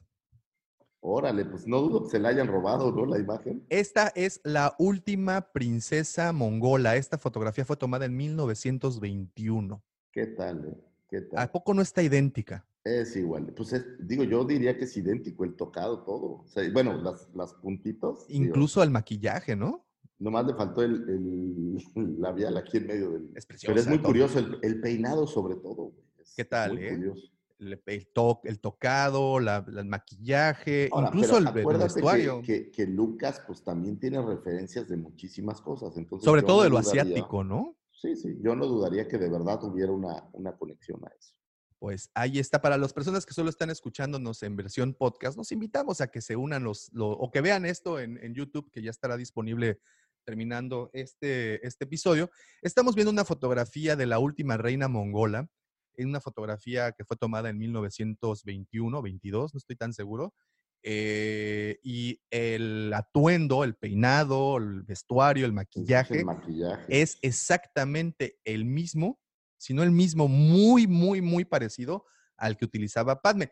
Qué bien sabemos que, como dice Lucifer, Lucas tomó referencias pues de donde pudo y, y- y- y muy buenas referencias. Creo que esto eh, está increíble, ¿no? Es ve- muy padre la, la mira qué bonito. la verdad. Razor Crest, Oh, ¿qué tal? Es cierto. eh, por ahí, como saben, Hasbro Lab, que es la versión experimental, lo voy a decir entre comillas, de, de lo que Hasbro hace, eh, lanzó el nuevo proyecto, el hacer una versión del Razor Crest, obviamente con todos los detalles que para la Vintage Collection se generan, y obviamente se acabaron los lugares como pan caliente, y lo que me gustó mucho, conforme va viendo más, más personas que se integran, esto es un crowdfund, esto se refiere a que mucha gente se junta para poner el capital y poder desarrollar el proyecto. Y pues con muchísimo éxito el Razor Crest. Yo tenía mis dudas porque pensé que iban a ser una, un vehículo de línea regular, pero bueno, sin embargo, no lo, no lo dieron. Y pues de entrada es un hecho que se va a fabricar y conforme más gente se sigue agregando, pues van agregando cosas al, al proyecto. Ahorita ya llegaron al límite para tener una cápsula de escape. Y No, ahorita ya rebasaron los 10 mil. Fíjate, y, y creo que van a seguir este, generando. Sí. Y fíjate que me, me pasó algo muy curioso y esto se los platico tal cual. Yo hice obviamente mi... mi- eh, me- le entré pues, pero si ustedes entran a la página de Juguetivici Collectors, y no es mi intención hacerle publicidad a nadie más, pero me llamó la atención, Juguetivici lanzó una versión para coleccionistas. Está muy interesante porque tienen el Razor Crest. Entonces, te- seguramente ellos agarraron 100 o yo no sé cuántos y, y puedes comprarlo vía Juguetivici que te lo entregan aquí en México. Por 9 mil Normalmente había, había sido complicado traer, por ejemplo, el Ketana, pues fue un desmadre traerlo, la verdad era una caja enorme. Pero en este caso, Juguetivici te lo está entregando en México y creo que es una gran oportunidad para coleccionistas en México de, de traerlo. Obviamente en la cueva pues trataremos de traer alguno, pero... pero Aunque sea para exhibición, ¿no? aunque sea para exhibición. Y digo, si alguien lo requiere, pues podemos buscar y conseguirlo sin problema. Pero ellos lo están trayendo como casi, casi de línea, Juguetivici. Y de hecho, está interesante. Digo, pues ya, total. No, yo no les voy a competir a Juguetivici, pero Aún. tienen cosas, bueno, Aún, aún. aún. Pero tienen, por ejemplo, el Wampa lo tienen ya incluso disponible para entregar y algunas otras. El Wampa, esta versión que salió conmemorativa del 40. Fíjate que lo único que no supe fue si eh, para esta eh, New York Comic Con no sacaron exclusivas. El año pasado fue Luke de la presentación esta de los cómics. El look Sí. que viene con la medalla. Bueno, que en, en- en esta versión no viene la medalla, pero. ¿Sabes qué pasa? Pues Hasbro ha seguido alimentando el. el- No, de hecho, ayer tuvimos el Fan First Friday. O sea, ta- Ni sé qué salió ayer. No, nada. Salió los más, salieron más elementos para la, para la Razor Crest. Mostraron más videos del render y mostraron ya una Razor Crest ya sin pintar, pero pues ya la mostraron. Es enorme. Es No, gigante. pues está súper chido, ¿no? Y Entonces, todos los, no, los detalles es una los vas a traer los carbonitas, o sea, va, Sí, va a estar sí, muy sí, sí. Está, está muy, muy genial. Y, y pues sí, efectivamente tenía razón el señor Lucifago, se me estaba pasando esa, ese notición. que creo que es una noticia buena, pero adicional, si estás en México y quieres una de estas todavía en versión crowdfund, me parece que todavía en Juguetivici Collectors puedes, puedes hacerte de una, ¿no? Solo, digo, pensando en que ya la tienen y que a veces, eh, ya sabes que nosotros no, nos, no, no queremos pelearnos con nadie, entonces no nos importa a veces hacer estos comentarios, aquí es por el bien del fan. Y ahí la puedes comprar. Y la verdad, yo compré una también. Hay que probar el, el- el proceso. Son 9 mil pesos por juguetivici, ¿no? me parece que son 10 mil y cachito ya con envío y bla. bla. Oh, ok, ok. Pero pues, puesta en México. puta, No, está súper bien, está buenísimo. Pues esas son las noticias. Y antes de pasar a esa sección tan bonita que ya me estaba adelantando, déjame leer ahora sí comentarios Ándale, ándale, porque... hay como 3200. Sí, este, pues me voy al principio. eh, Tenemos al buen Roger, saludos, a Pablo, Apocalíptica. Davo, ¿eres tú? Sí, sí, soy yo, sin barba. Eh, Lucifagor se está desquitando. Bueno, esos son los primeros comentarios. Saludos, Juan Padrinos, dice Alfredo Ferrat. Apocalíptica, con tantas horas sin luz, la comida se echó a perder. Fíjate que no, ya como saben, si mantienes eh, la nevera o el refrigerador cerrado, pues no se escapa el frío y puedes mantener más las cosas. Para más consejos de cómo sobrevivir un huracán, los invito a mi otro canal. Yo les Es no, co- compre una bolsa de hielos y métanla a ver cuánto aguanta. El problema es cuando pasan más de dos días o tres días, sí las cosas empiezan a, a echarse a perder. En mi Así caso, sí, es. pues sí, Sí, sí. Digo, pues carne, jamón y estas cosas. Eh, de los perecederos, ¿no? Eh, dice Pablito, acá en Chile el pan de cada día son los movimientos sísmicos. Uy, sí. Y, y total respeto a eso, al igual que en la Ciudad de México y muchas otras Ah, es partes. es Eso sí no está padre. Alfredo Ferrat, qué bueno que no les tocó entrar la ausencia del fondo. Les tocó estrenar la ausencia del Fondo Nacional de. Desastres. Sí, jole.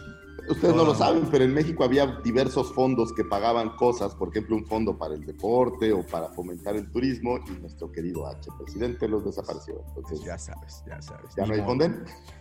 Dice Pablo Gallegos, felicidades públicas para ti, Lucifagor, por seguir con el programa del sábado pasado, solito. Efectivamente, Gracias, nos gracias. quitamos el sombrero. No, no, no, no, no felicidades a mí, felicidades a ustedes que me hicieron el favor, porque yo estaba perdido en las nubes. Gracias. muchachos. Muy bien. Eh, Sasi, hola, buen día. Qué gusto que estén bien. Gracias, Sasi. Giancarlo, buenos días. Guampas, eh, Miguel González, saludos, Guampas. Alfredo Ferrat. A ver el nuevo look de Davo. sien- eh, al ver el nuevo look de Davo, siento el impulso de decirle buenos días, oficial Matute. Sí le das un aire, ¿eh? Eh, pues sí. Pero Eh, con Gian- lentecitos hipster, güey. Ah, claro, claro, claro. Eh, dice Giancarlo, el dios primordial Asastot protegió a la cueva. Ah, ok, sí, claro, pues los dioses, eh, los primigenios nos cuidaron. Eh, febrero, febrero, saludos desde el otro lado de la galaxia, Guampas. ¿Cómo estás, Saludos, febrero? Muchas Febrero. gracias. Alfredo Ferrat, Cristal Canoa suena a trago, agua mineral con Tonayán. ¿Eh? ¿Eh? Idea millonaria. papá, idea, idea millonaria. millonaria, ¿eh? Idea millonaria. Y una pizca de limón. Y una pizca y salecita. Ah, no, de nada sal, creo que era. Era de sal, era de sal. Apocalíptica, ¿usan o piensan usar Discord? Madre santa, ¿qué es Discord? Lo siento, Apocalíptica, somos un par de pelmazos Sí. ignorantes. Sé. Ok, ok, ahorita te voy a decir, ahorita te voy a decir si lo usamos. Alfredo Ferrat, hay que emprender el grill de Guampa Arbanos. Pues sí, sí, esa es otra muy buena idea del millón. Eh, Miguel García, hola Davo, ¿de qué hablan hoy y cómo conseguiste esos cascos de atrás? Estos cascos de atrás, ¿cómo se Ah, llama el- cómo se llama el artista este que, que fabricó Ah, es, estos es, cascos? este Roberto, no, me- no recuerdo su apellido. Vamos ahorita, a pero- publicar más tarde el link De de, hecho, su. si a alguien le interesa, eh, podemos contactarlo y pedirle el casco que quieran, él lo hace. No, de hecho, Obviamente tiene una lista, lista de espera acá, grande, Estos pero son hechos por él, ¿no? Estos están a la venta, ¿eh? Ahí que cual le interese, pregunten, pregunten el precio. No les va a gustar Bueno, Dis-. Discord no lo estamos usando porque pues, sentimos que todavía la base de seguidores no es tan grande. estamos trabajando en, en ello apocalíptica, pero muy pronto estaremos por ahí en Discord. Pero, pero pues vamos poco a poco, conforme van creciendo las redes, este, vamos, vamos aumentando. Muy bien, muy bien. Y yo me quedé igual, pues sí, lo que diga el señor. Este dice el Rancor quedaría hermoso con las vintage. El Roger Roger dice: Recuerdo un escritor inspirado en, en la cámara de Vader. Dice Miguel García Davo. Un una- escritorio, ¿no? Eh, ajá, el que decías. El, bueno, no, uno, uno. El, el de la cámara, creo que también sacaron una versión. Tienen Eh, varios, tienen muchos muebles muy bonitos. Sí, sí, sí, sí. Dice, hablaron sobre Last Republic, sí, ya hablamos de ella. Eh, Giancarlo Pechetto, Pablo Hidalgo, fue algo así como el guardián de la memoria de una galaxia muy, muy lejana. Les digo, el centinela del canon. Eh, Davo, lee los comentarios, ya me regañaron. Perdón, es que estábamos, pues, eh, ya sabes, que esto de hacer un, un programa, pues está, está, luego te ocupas mucho. Eh, Dante Gutiérrez, mi hermano, ¿cómo estás? Un saludo hasta Jalisco. Buenos días, hermanos. Davo, ¿qué te pasó? ¿De qué fue la apuesta? Nada, pues nos quedamos sin internet y pues muy aburridos. Mike Apostamos González. quién hacía menos puntos, si los Raiders o los Delfines. No, oye, hicieron muchos puntos. ¿De qué hablas? Esta No, no, no, semana pasada me fue muy equipo, bien. El, el mío me fue muy mal, la verdad. Eh, dice Pablo Hidalgo, eh, ah, dice Miguel González. Pablo Hidalgo es el Yocasta Nu del canon, Giancarlo Pechetto, la respuesta, la de Mary o Pippin, más cerca del peligro, más lejos del daño. Espi Fumeta, hey, ¿cómo estás, Espi? Saludos hasta. Madrid. Miguel González, se me antoja más un Qui-Gon como fantasma de la fuerza en la serie de Obi-Wan. Ya por ahí Liam Neeson acaba de comentar que estaría orgulloso de participar. Sí, ya ha, dicho varias veces, ¿no? Que sí le, sí le entra, sí le entra. Oye, es este levantando la mano. A mí me encantaría, ¿no? Así como de, a ver si alguien te escucha y te mete. A mí me encantaría volver a hacer a Qui-Gon. Jinn es un gran personaje. Sí, mira, dice Roger aquí, son 23 películas más 7 series, las del MCU. Eh, Miguel González, hablando de conexiones, ¿creen que ese tipo de Jedi de High Republic tengan relación con la mamá de Jean Erso? Pues es que incluso sacaron que tenían conexiones con la esposa de, de Han Solo. No me acuerdo cómo se llama. Se me fue el nombre de la esposa de Han Solo. Digo, en el canon anterior y en el actual.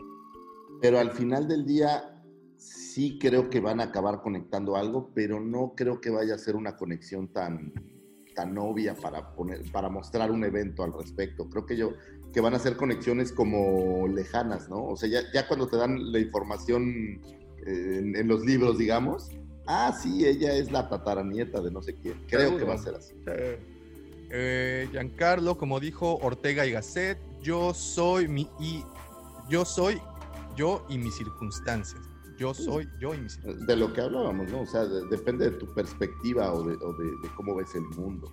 Ujú. eh, lo que. Dice Alfredo Ferrar, la profecía del elegido no está completamente explicada. Para entenderla cabalmente, debemos comprender de, que la forma, de qué forma la fuerza estaba desbalanceada. Comprender esto significa ver falta, la falta en los Jedi. Oh, sí, y vamos a tener, yo creo que sí, con toda esta historia que nos van a contar, vamos a tener una mejor comprensión de todas estas cosas. Y como dices, Lucifer, la manera que cada especie percibía la fuerza, ¿no? Y que por- así es como vamos a alcanzar a comprender un poquito más. Eh, dice Francisco Aguirre, ¿qué tal, Guampas? Muy buenos días, gusto en verlos de nuevo. Eh, Alfredo Ferrar, recuerdo que este atuendo mongol efectivamente inspiró el look de Padme. De hecho, Padme es una palabra en sánscrito. Oh, nice, ¿eh? ¿Qué tal?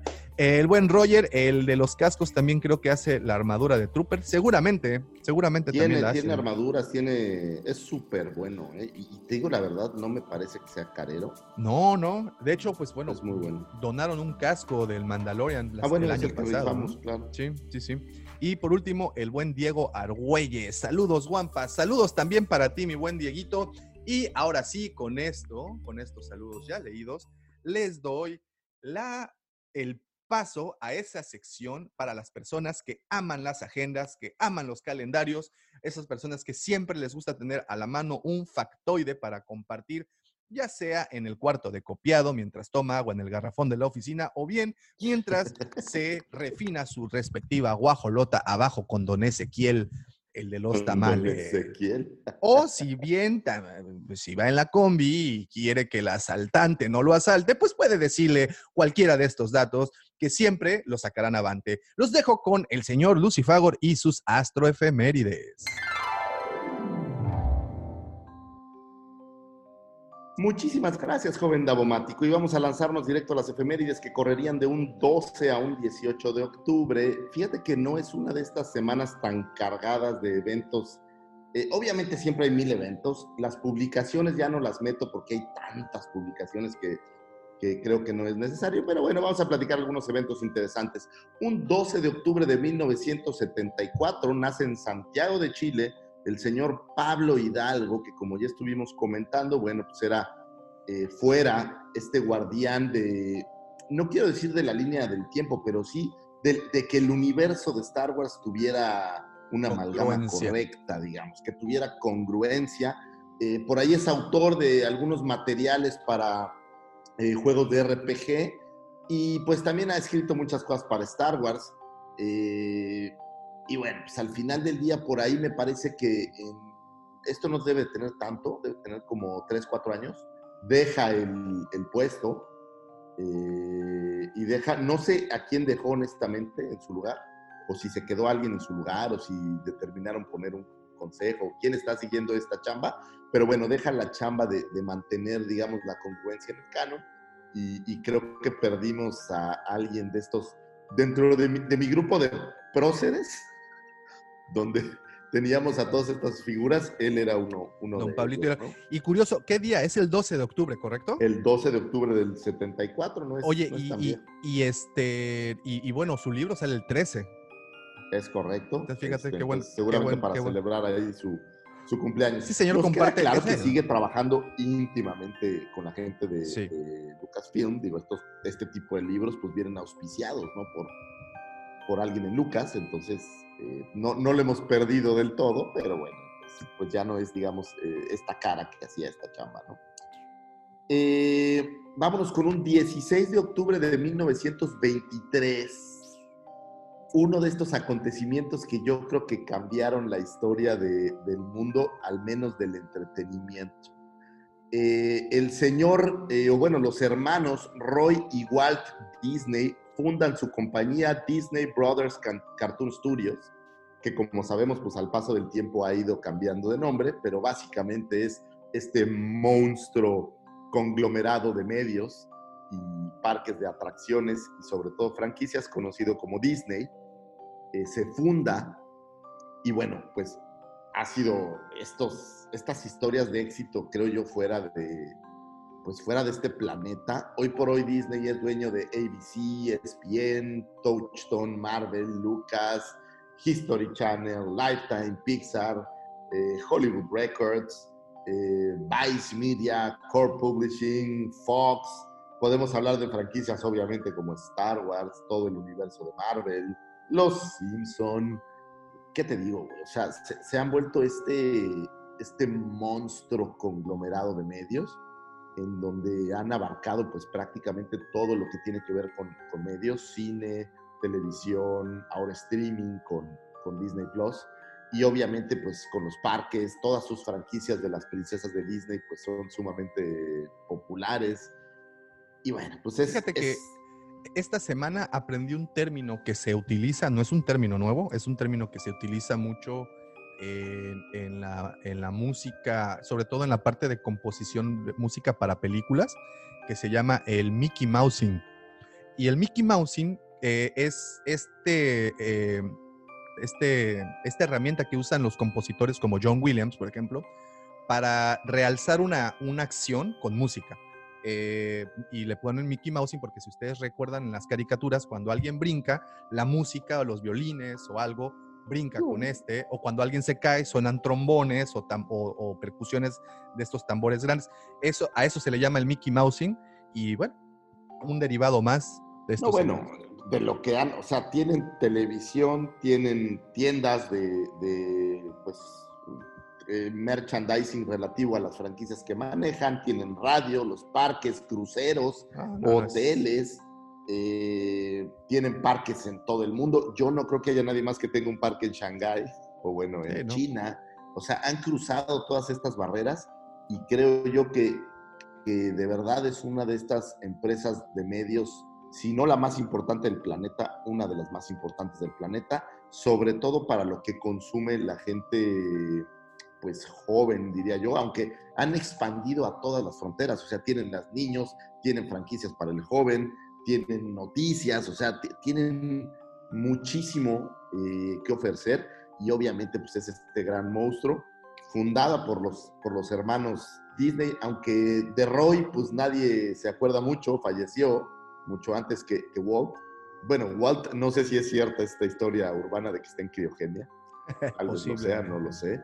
Pero bueno, eh, el tema es que fundan esta empresa, yo no creo que pensando en el éxito que iban a tener, y es una de estas grandes empresas en el mundo que tienen todo el No, no, dinero y todo el poder y, son un monstruo impresionante. ¿no? Te das cuenta creo bueno yo, que Star Wars cayó en esas manos. Entonces, creo yo que si Star Wars iba a caer en manos de alguien, qué bueno que fue en estas manos, porque es alguien que, que le va a seguir sacando jugo y para el fan, te guste o no te guste lo que hacen, que te sigan dando eh, producto, pues siempre es, siempre es maravilloso. Entonces, feliz cumpleaños a, a Disney. Eh, un 17 de octubre de 1960 eh, nace el actor Guy Henry, que es un actor inglés que, fíjate que es, esta nota a mí me, me rompió un paradigma. En el caso de Rogue One, yo estaba 100% seguro que Tarkin habría sido una versión 100% digital. Y descubrí que no, digo honestamente, y media ignorancia mía.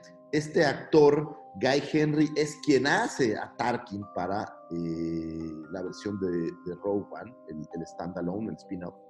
Y bueno, pues tiene un papel muy pequeñito, pero en mi mente me rompió un paradigma porque yo juraba que había sido 100% digital y mira, ahora veo que, que no, que sí hubo un actor ahí detrás de él.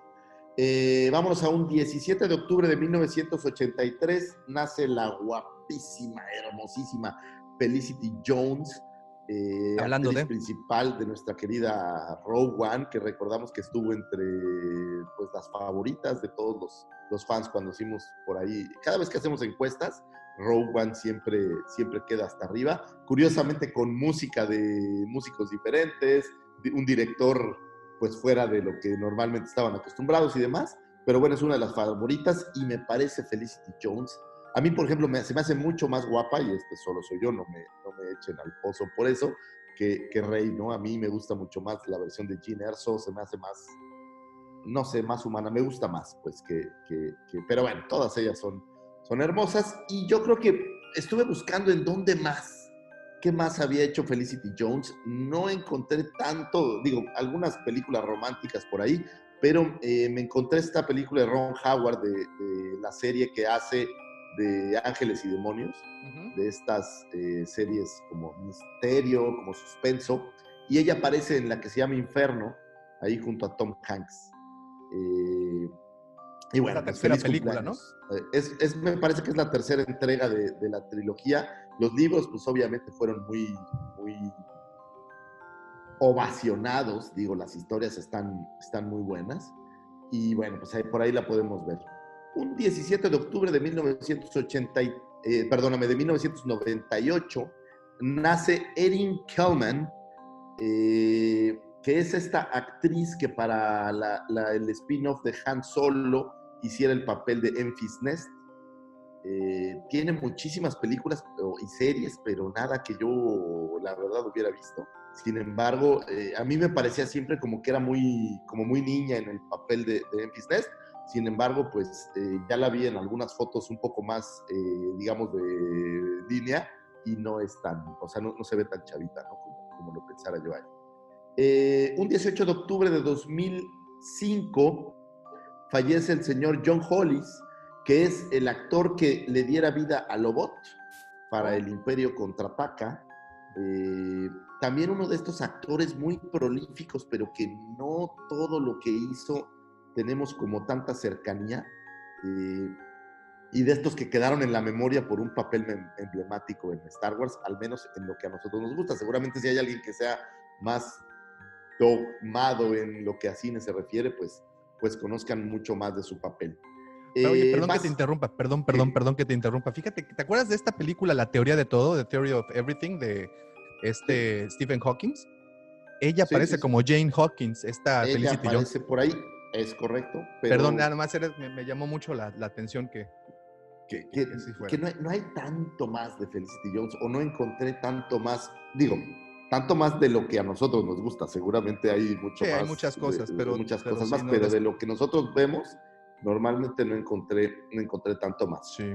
Y bueno, básicamente eh, estas fueron las efemérides, digamos, de la línea regular, eh, pero les voy a aventar otras dos muy interesantes. Por ahí, obviamente, el 12 de octubre se celebra lo que llaman el Día de la Raza, eh, que se conmemora el descubrimiento de América por el señor Cristóbal Colón.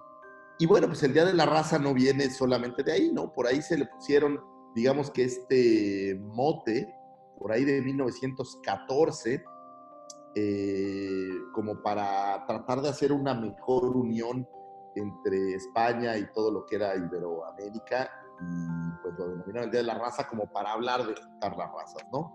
Pero bueno, lo, lo- lo que hay que festejar es que se descubrió América y pudimos tener contacto con, oye, ahora sí que con todos los asegúnes, porque igual hay gente muy pro y de repente hay algunos en contra de lo que haya pasado en la conquista, pero bueno, fue gracias a eso que estuvimos muy cerca de nuestros queridos. Que eh, leí un, dato mu- muy, muy interesante ahí para todos los que disfruten de Joseph Campbell y sus lecturas. Eh, les recomiendo mucho un libro que terminé, se llama El vuelo del ganso salvaje. Y hablan de que cuando los españoles llegaron a- aquí a México, eh, cuando eso ocurría, nosotros, eh, o bueno, o la cultura en Mesoamérica, se era equiparada con eh, cualquier otra cultura, la sumeria, por ejemplo, pero de 2000, de, perdón, de 1500 años antes de Cristo. O sea, sí había un rezago por la misma cuestión de la, migra- de, la migración, de toda la, la- civilización a través del mundo, el paso por el estrecho de Bering, todo esto, llegas, asienta aquí. Y pues bueno, el punto es que eh, para todos aquellos que condenan el hecho de que Colón haya llegado a América, digo, no, el, tal vez el término descubrimiento no está tan bien empleado, pero Bueno, yo creo que fue la conjunción de dos culturas, el choque de dos culturas, muy necesaria y que pues más que decir que acabó y que son y que acabó con toda una cultura o como quieran llamarle, la realidad es de que de que pues fue es intercambio, intercambios culturales han existido siempre y este fue creo de los más grandes de la historia de la civilización humana. Entonces, hay que celebrarlo en lugar de estar eh, ahí Mira, echando al- pedradas, Al ¿no? final del día no es algo que podamos cambiar Ah. y es gracias a eso que muchos estamos aquí, porque al final de cuentas venimos de, de esa, digamos que llegamos gracias a eso, entonces eh, pues aquí estamos y, y bueno, pues feliz- festejemos el 12 de octubre. Y tengo dos muy buenos. El día 16 de octubre se celebra el Día Internacional del Jefe. Entonces a todos mis muchachos les pido, tienen que festejar el 16 de octubre. Dale un pastel. Un caso curioso, ¿sabes, ¿sabes cómo se generan? El otro día estaba averiguando, porque me he encontrado días internacionales de casi cualquier cosa. Y estaba averiguando, y en Estados Unidos hay una agencia en donde puedes registrar estos días internacionales. Y el ejemplo es este, el Día Internacional del Jefe. eh, había una chava que trabajaba con su papá y olvidó su cumpleaños. Oh, no. Y entonces, como olvidó su cumpleaños, se dio a la tarea de registrar el Día Internacional del Jefe para conmemorar a su papá. Y se lo aceptaron y lo registraron. Entonces, a partir de ese momento lo hay. Y entonces nos damos cuenta que podemos registrar el Día Internacional del Guampa, Davomático. Es lo que tenemos que empezar a, a gestionar. Déjame lo ¿no? anoto tantito. Apúntalo por ahí. Y antes de que nos vengan a robar ahora la G, ¿no? Exactamente, ¿no? Y bueno, Ok. este, es, este es una efeméride con, con dedicatoria a mi querido Matas Arturo. El 12 de octubre de 1916 se forma el Club de Fútbol América, uno de los más populares en México. No voy a decir de los más grandes porque no soy americanista, sin embargo es uno de los, eh, digo, y no podemos negarlo, de los que tienen una gran afición y popularidad aquí en este país y es fundado. Mi amigo Matas es fan del América, entonces le mando un abrazo porque me acordé de él cuando vi esto. Y esas fueron las astroefemérides, señoras, si quieren platicar por ahí con, con Chuy, el que volea los zapatos, o Además no le den el dato del América. no le den el dato, no, porque seguro es Chiva. Pero, o, o a don Ezequiel, o a quien ustedes quieran, bueno, pues aquí se los dejamos para que, para que tengan tema de conversación. Pues, señor Lucifagor, como todas las semanas, de verdad, esto es un dulce para los oídos, es un caramelo para el Mira, conocimiento. ya apareció Arturo ahí. Carnalito, te mando un abrazo. Esto es, es, es, es, ¿cómo se dice? Melaza para los sentidos, señor Lucifagor. La melaza para tu cafecito de hoy. Ah, Exactamente, puro, pilo- puro piloncillo para su conocimiento o si a usted le gusta más la stevia para su cultura. Señor Lucifagor, muchísimas gracias.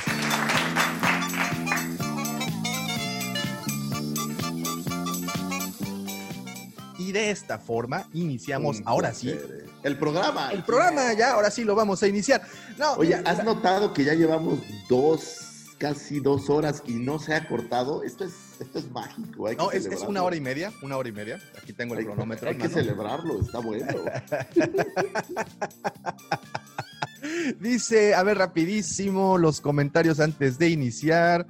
Eh, eh, pa, pa, pa, eh, dice Roger, eh, Felicity salió en La Bruja Desastrosa. Ah, también. Dice no, Francisco. No, no, la, no la vi, la verdad. No, yo tampoco. Dice Francisco, de lo que decías, Lucifago, la única manera de que Star Wars pudiera perdurar, perpetuarse fue a través y será a través de Disney, como comentan. Creo que Y, fue lo y por ahí me parece que en el libro de Bob Iger es, es lo que hablan, que Lucas lo que buscaba no era realmente el dinero, sino No, pues era que realmente dejársela en que- buenas que- que manos, su ¿no? bebé quedara en alguien que, que lo siguiera dando, lo siguiera dando vida. ¿no? Y creo que con. Disney le haya gustado o no lo que hicieron, creo que con Disney aseguró la, la continuidad. ¿va? Es correcto. Eh, dice Alfredo Ferrat, Felicity Jones hace un papel excelente en la biopic de Stephen Hawking, interpretada a la Ala. esposa del fallecido astrofísico. Es correcto. Dice Francisco Aguirre, contigo al 100%. Lucifagor, mis respetos para Felicity Jones, además de que atractiva, me encanta su papel en Rogue One. Eh, el Matas dice, yeah, buenos días y arriba el AME. Y dice Alfredo Ferrat sobre el comentario de Davomático de la diferencia de desarrollo tecnológico entre América y España. América estaba en el Paleolítico, en la edad de piedra. La cultura más tecnológica desplaza a la menor. Ah, es lo que decía. Te digo que. Sí, ahora, ahora que ahí- lleguen los alienígenas a invadirnos, porque ya es lo único que nos falta en el 2020, pues Ah, ¿no Pues te enteraste? prepárense. ¿No te llegó el memo? ya llegaron. no, güey, el peje no es alienígena. Ah, güey, No, no, no, no, no, no, No podría no, no lo es. Es que como se parece a Palpatine, pues dices, "Oh, ok". Pues bueno, ahora sí, el tema del día de hoy.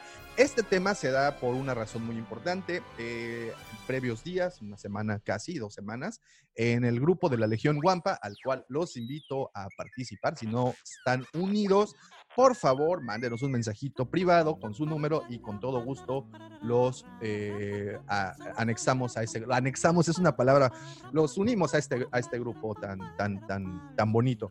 Y bueno, un tema de conversación fueron los Jedi grises. ¿Existen? ¿No existen? ¿De qué se trata ese término? Vamos a desenmascarar toda la verdad y gracias por quedarse hasta ese momento, porque creo que Oye, vale mucho. por quedarse desde el programa pasado hasta ahora, Desde hace dos poder- programas, es correcto. para poder despedazar esta idea, ¿no? Es correcto, es correcto. Y bueno, eh, este tema de los Jedi grises no es nuevo, no es una discusión nueva. Realmente este tema se viene eh, especulando desde mucho tiempo atrás y creo que la última vez que se puso de moda fue eh, para el episodio 8, para The Last Jedi, cuando en los cortos de la película los fans que habían visto ya previamente, en tanto en, eh, otras partes, eh, un logotipo que en teoría representaba la orden de los Jedi grises, vieron este logotipo en los libros que aparecían, estos libros de los archivos Jedi, que se roba Rey, este, vieron ese logotipo y empezaron de nueva cuenta la especulación si existía una Ahora, orden Jedi. lo primero que creo que hay que definir es que creo que el Jedi gris es más un concepto de los fans que de la saga misma. O sea, si bien por ahí en la saga se comenta, y sobre todo en, en la versión de Legends antigua, algo al respecto, realmente creo que es un término que los fans acuñaron eh, a, a- a su gusto y semejanza, me parece. Sí. ¿no? Pero bueno, empecemos por definir qué en teoría entendemos que es un Jedi Gris, porque según entiendo yo, y digo, no lo sé, no lo encontré, No hay un libro en donde te especifique claramente un Jedi gris es esto. Ok, ¿O aquí va, aquí va, aquí va. El término o esta palabra o este, no sé, concepto aparece por primera vez en Knights of the Old Republic, en este videojuego, como bien saben, un ju- videojuego mítico también, un- uno de esos favoritos de todos. El término existe como una como un mero insulto, como una descripción peyorativa, como algo para denigrar. No hay un, y lo dejo aquí claro desde ahorita, no existe una orden de Jedi grises. No existe el término como tal Jedi gris. Es como decir, es un insulto, es una manera despectiva de llamar a un Jedi que no lleva al 100% su, eh, los principios de la orden, y, pero que sí tiene, vamos a llamarle una moral flexible. No sé si es- es de moral relajada, es de moral muy relajada, como, como Sudi Kay. eh, tal cual, ¿no? Entonces, Kay es la de las canoas, ¿eh? no la de Exatlón. sí, luego, oye, me van a hablar de Exatlón y nos van a querer banear, no, no, no. Sí, ¿para qué quieres? Entonces, no ha existido, no existe, no hay una, no hay una orden de, conformada por muchos amiguitos Jedi grises. No existe tampoco el canon del Jedi gris, no existe tampoco el código. Todo esto que han mostrado que comparten o que, no sé, estas imágenes, son fanarts, son puros fanarts. La realidad es de que no existe y se mencionó y se ha mencionado un par de ocasiones y posterior a Knights of the Old Republic se siguió mencionando, pero como un término peyorativo. Alguien quien no está definido, alguien que ni fu ni fa, decían en los 80. Ahora, aquí hay una cosa interesante. Por ahí en los 2000 aparece este juego eh, Dark Forces 2. Y ahí hablaban, que creo que de aquí, o bueno, de- dentro de lo que pude revisar y, y encontrar, ahí sí hablaban de un Jedi gris, pero no hablaban de esta versión de Jedi gris pensando en que en el canon o en Legends o lo que sea. La versión del Jedi gris en la que empezó a formarse esta idea de un Jedi que utilizaba tanto la, el, el lado oscuro como el lado claro, pero era para cuestiones del videojuego. No realmente quería decir que hubiera un personaje que, o una orden de Jedi que usaban ambos lados de la fuerza. Era específicamente para el videojuego, pero esto trasciende y se mezcla con la idea de, de Jedi Gris y me parece que de aquí es de donde nace esta como, no quiero decir confusión, ¿no? Pero esta mezcla de los fans en donde empiezan a designar que un Jedi Gris es un personaje que maneja a ambos lados de la fuerza. No, eso no es Sin cierto. embargo, no es, no es así. Creo que es una percepción que se tuvo en los 2000 y que luego quedó como en estas, eh, como en el colectivo popular, ¿no? La idea nada más. Sin embargo, no tiene ninguna cosa que ver con la versión efectivamente de que un Jedi gris es un, es un Jedi Iniciado como Jedi gris, ¿no? o, O sea, aunque- iniciado. pero- sí, no, o sea, no existe no una orden como tal de Jedi grises. ¿no? Miren, hay. eh, en, en- en las películas, en los cómics y también en los libros hay muchos casos de Jedi que manejaban eh, o coque- no coqueteaban, pero sí manejaban eh, un poco la parte, el lado oscuro, sobre todo con las artes del esgrima. Tenemos el caso de Mace Windu, que pues en- dentro de su arte de pelea o su arte de cómo utilizaba el sable de luz, pues tenía en teorías eh, técnicas, SIDS, ¿no? Que técnicas que lo hacían muy bueno. Entonces, este, creo que ese, por ejemplo, sería un caso, y no era un Jedi gris. Era un Jedi negro. No, no es cierto. Era. Carlos, ¿estás hablando de Carlos no, no, no. Eh, o de Arturo? y creo. Oh, Arturo. Eh, saludos al Matas, no a, a otro Arturo. A otro. Arturo. Este, y, y creo que el, el término lo pone más en boca de todos con Qui-Gon Jinn. O como que lo. di- Muchos decían, es que Qui-Gon Jinn es un Jedi gris. No, es un Jedi.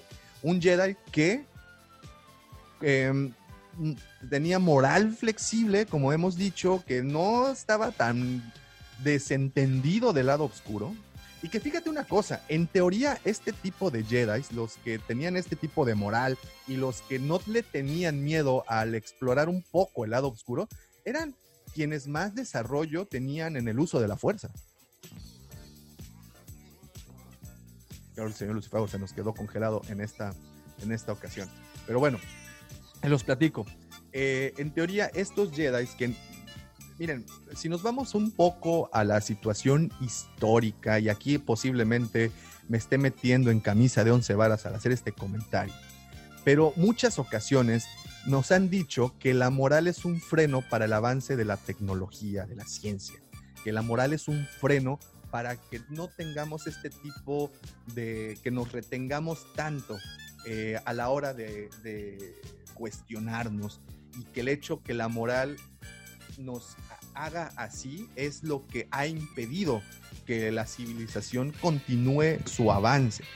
Creo que este es un ejemplo o una analogía muy buena para mencionar que el Jedi, que ya estás de regreso. Algo. Ah. Entonces, esta, esta Pues analogía. me volví a conectar ahora por otro dispositivo porque eché la sal y... pues, o no. Eh, entonces, esta filosofía, a- hablaba, y lo repito porque, porque creo que no lo escuchaste, eh, hablaba de que por, históricamente se menciona que la moral ha servido como freno para el avance de la ciencia y la tecnología. Eh, entonces, quien ha desechado o ha hecho a un lado la moral para de que no lo detengan en su avance, pues obviamente ha sido tomado como hereje, ¿no? Eh, así ha sido en la historia de la humanidad. Digo, si transmutamos el mundo de los Jedi al mundo real, creo que esa sería una, una manera de compararlo. Para el Jedi que deja a un lado la moral, un, un tantito al lado la, la rigidez de esa moral que profesaba la Orden Jedi, eran estos entonces quienes podían avanzar más en el uso de la fuerza y en sus diferentes eh, facetas. ¿Por qué lo digo? Y fíjate, el ejemplo más claro que tenemos actualmente es Rey. Rey no era una Jedi, sin embargo, tenía uso de la fuerza, del lado luminoso de la fuerza, pero no le temía tampoco al lado oscuro. Lo deja muy claro en esa película que todos odian, que a mí me gusta, que se llama The Last Jedi. Entonces tenía el balance, tenía ambas cosas. ¿Eh? tenía ambas cosas y el ¿Cuál poder que una bien chin, una bien chida, que luego platicamos. Este, tenía Ah, luego la ambos- veo, luego la veo. luego la- luego te mando el link. Este, tenía el uso de ambas partes, o, sea, o- o la facilidad de poder balancear. Pero a ver, entonces ya estás dividiendo Espera, conceptos. No, déjame, déjame terminar rápido. Déjame terminar ¿Usa rápido. ambos lados? No, no los Ok. usa, no los usa. Pero tampoco le tiene miedo a dejar la, la rigidez de la moral de esto. Y no estoy hablando como un Jedi gris, no estoy usando ni no quiero usar el término como, ah, esa clase de Jedi son los que hacen eso. Eh, recordemos algo, el Jedi gris es- era, un, era un insulto entre, la- entre, entre Jedi y Jedi, entre la orden. Pues era como decirle, brother, tú, ni pa- no, tú no cachas, ni pichas, ni dejas batear. ¿No? Diría un término se nos volvió a quedar congelado. Entonces, pensando en eso, pensando en que alguien en una ¿Ahí me orden. oyes o ya no? Ya, ahí yo ya te escucho, ya te escucho muy bien. Ok. Pensando que en una orden tendrías a este tipo de personajes que no están del todo casados con la idea de mantener la rigidez de la moral que te enseñan tus, tus, tus maestros, pues bueno, entre ellos ya eres un, eres un Jedi que no va ni para arriba ni para abajo, estás a la mitad. Pero estos Jedi, estos que no tomaban tan, tan rígido, tan, tan con esa este, cuadratura que tenía la orden, pues eran quienes alcanzaban mayor potencia. Aquí es en donde venía el ejemplo de Rey. Rey no es una Jedi y tampoco no era, no usaba el lado oscuro. Sin embargo, no le tenía tampoco como ese terror. Pero aquí es a donde yo voy. Yo no creo que esta parte de usar el lado oscuro o el lado claro, el lado blanco, bueno, iba, iba- no, mejor no Luminoso, digo. el lado el lado luminoso de la luz, tenga algo que ver con ser un Jedi gris. Un Jedi gris es como un... e, en- esto es, obviamente voy a dar mi concepto y, y que me agarren a pedradas si me equivoco. Pero un Jedi gris es un Jedi que no sigue exactamente los preceptos y conceptos de la orden Jedi. Es decir, que se va un poco por la tangente y uno de los grandes ejemplos que pudiéramos tener, pues es Anakin. En Clone Wars tú ves a Anakin aplicar cientos de veces lo que él cree que es lo correcto y lo que la orden Jedi dice, pues lo navega de manera en la que el resultado sea, sea el que él cree que va a funcionar. Y muchas de estas tácticas que él maneja son exitosas, pero no todas tienen que ver con, eh, pues con lo que el Consejo Jedi dice, y mucho menos cuando se casa, ¿no? Que, que ahí rompe totalmente. Pero no quiere decir que use ambos lados de, de- de la fuerza. Simplemente es un cuate que no sigue perfectamente. O sea, el concepto de Jedi gris es un, tiene más que ver con el Consejo Jedi, creo yo, que con el uso de la fuerza, vamos. Ese es, ese es como yo lo veo. Que, que no esta idea, por ahí también leía que alguien decía, pues es que Starkiller es el primer Jedi gris que vimos en, en algún lado, porque pues primero era aprendiz de Vader y usaba el lado oscuro y luego se volvió bueno y bla, bla, bla. Entonces, pero yo creo que no va por ahí, o sea, va como este término despectivo a un Jedi que no sigue al pie de la letra lo que el Consejo Jedi eh, promueve o los Totalmente. cánones del Consejo Jedi y se refieren a él como un güey que le vale más. No, totalmente de acuerdo. Jin es otro ejemplo por ahí eh, de los populares y seguramente hay varios, pero yo creo que también tiene que ver con momentos de la, de la serie o de la saga o de la historia de cada personaje, ¿no? Estás hablando de que el Consejo Jedi o la Orden Jedi era como este, yo lo, yo lo asocio mucho con eh, el catolicismo, a mí me parecen como monjes católicos, eh, y por ahí el otro día hablábamos de, de templarios, haz de cuenta esta versión de un monje católico que luchaba batallas. Y un ejemplo era los papas en la antigüedad, pues eran comandantes militares. O sea, los, los católicos Ah. se lanzaban a conquistar este, Qué- territorios. qué- a, a ese ejemplo, qué buen ejemplo estás dando. La religión, y, y- y aquí disculparán, regularmente no tratamos de esto, pero es un buen término y, y- solo eh, de- vamos a tomar el catolicismo como, como tal. Teníamos, como bien mencionaste, a los templarios que si qu- queremos eh, traer al- a este mundo terrenal l- eh, la situación de los Jedi, creo que Al planeta Tierra, digamos. planeta Tierra, creo que existen dos buenos ejemplos para poderlos, o tres, vamos a poner. El primero de ellos es la religión católica, por la cual existen este tipo de jerarquías, obviamente, así como en los Jedi, creen en unas en fuerzas Todo el invisibles, ¿no? ¿no? Entonces, ahí tenemos una comparativa en cuestión de estructura. En cuestión de que eran el brazo armado de algo, pues tenemos a los templarios, quienes llevaban la palabra también, pero que también se agarraban a moquetes con quien no creyera prácticamente. Y también tienes algo interesante, güey. En el catolicismo hay esta serie de reglas que en teoría no puedes romper en aras de estar más, voy a decir iluminado por decir una palabra, pero el, el ejemplo claro es el celibato, en donde en la Orden Jedi no puedes tener lazos, ellos lo manejan como estos lazos para no comprometer tu, tu chamba. Ujú. Y en teoría en la Iglesia Católica pues es, es algo parecido porque pues tú estás consagrado a Dios. O sea, no puedes, es como una monja, ¿no? La monja se casa con Dios, no se casa con, no puede casarse con, con un hombre terrenal. Y el, el sacerdote católico pues es esta misma idea en donde no puedes comprometer, digo que después los protestantes, todo esto cambió, pero, pero estamos hablando de los católicos, digamos, más este, regulares. Y, y lo mismo pasa con los Jedi, hay una serie de reglas de cosas que no puedes romper. Claro. Y bueno, y, y nos brincamos del catolicismo, algo que va como junto con pegado, que es los templarios. Eh, digamos que era el- la fe armada, ¿no?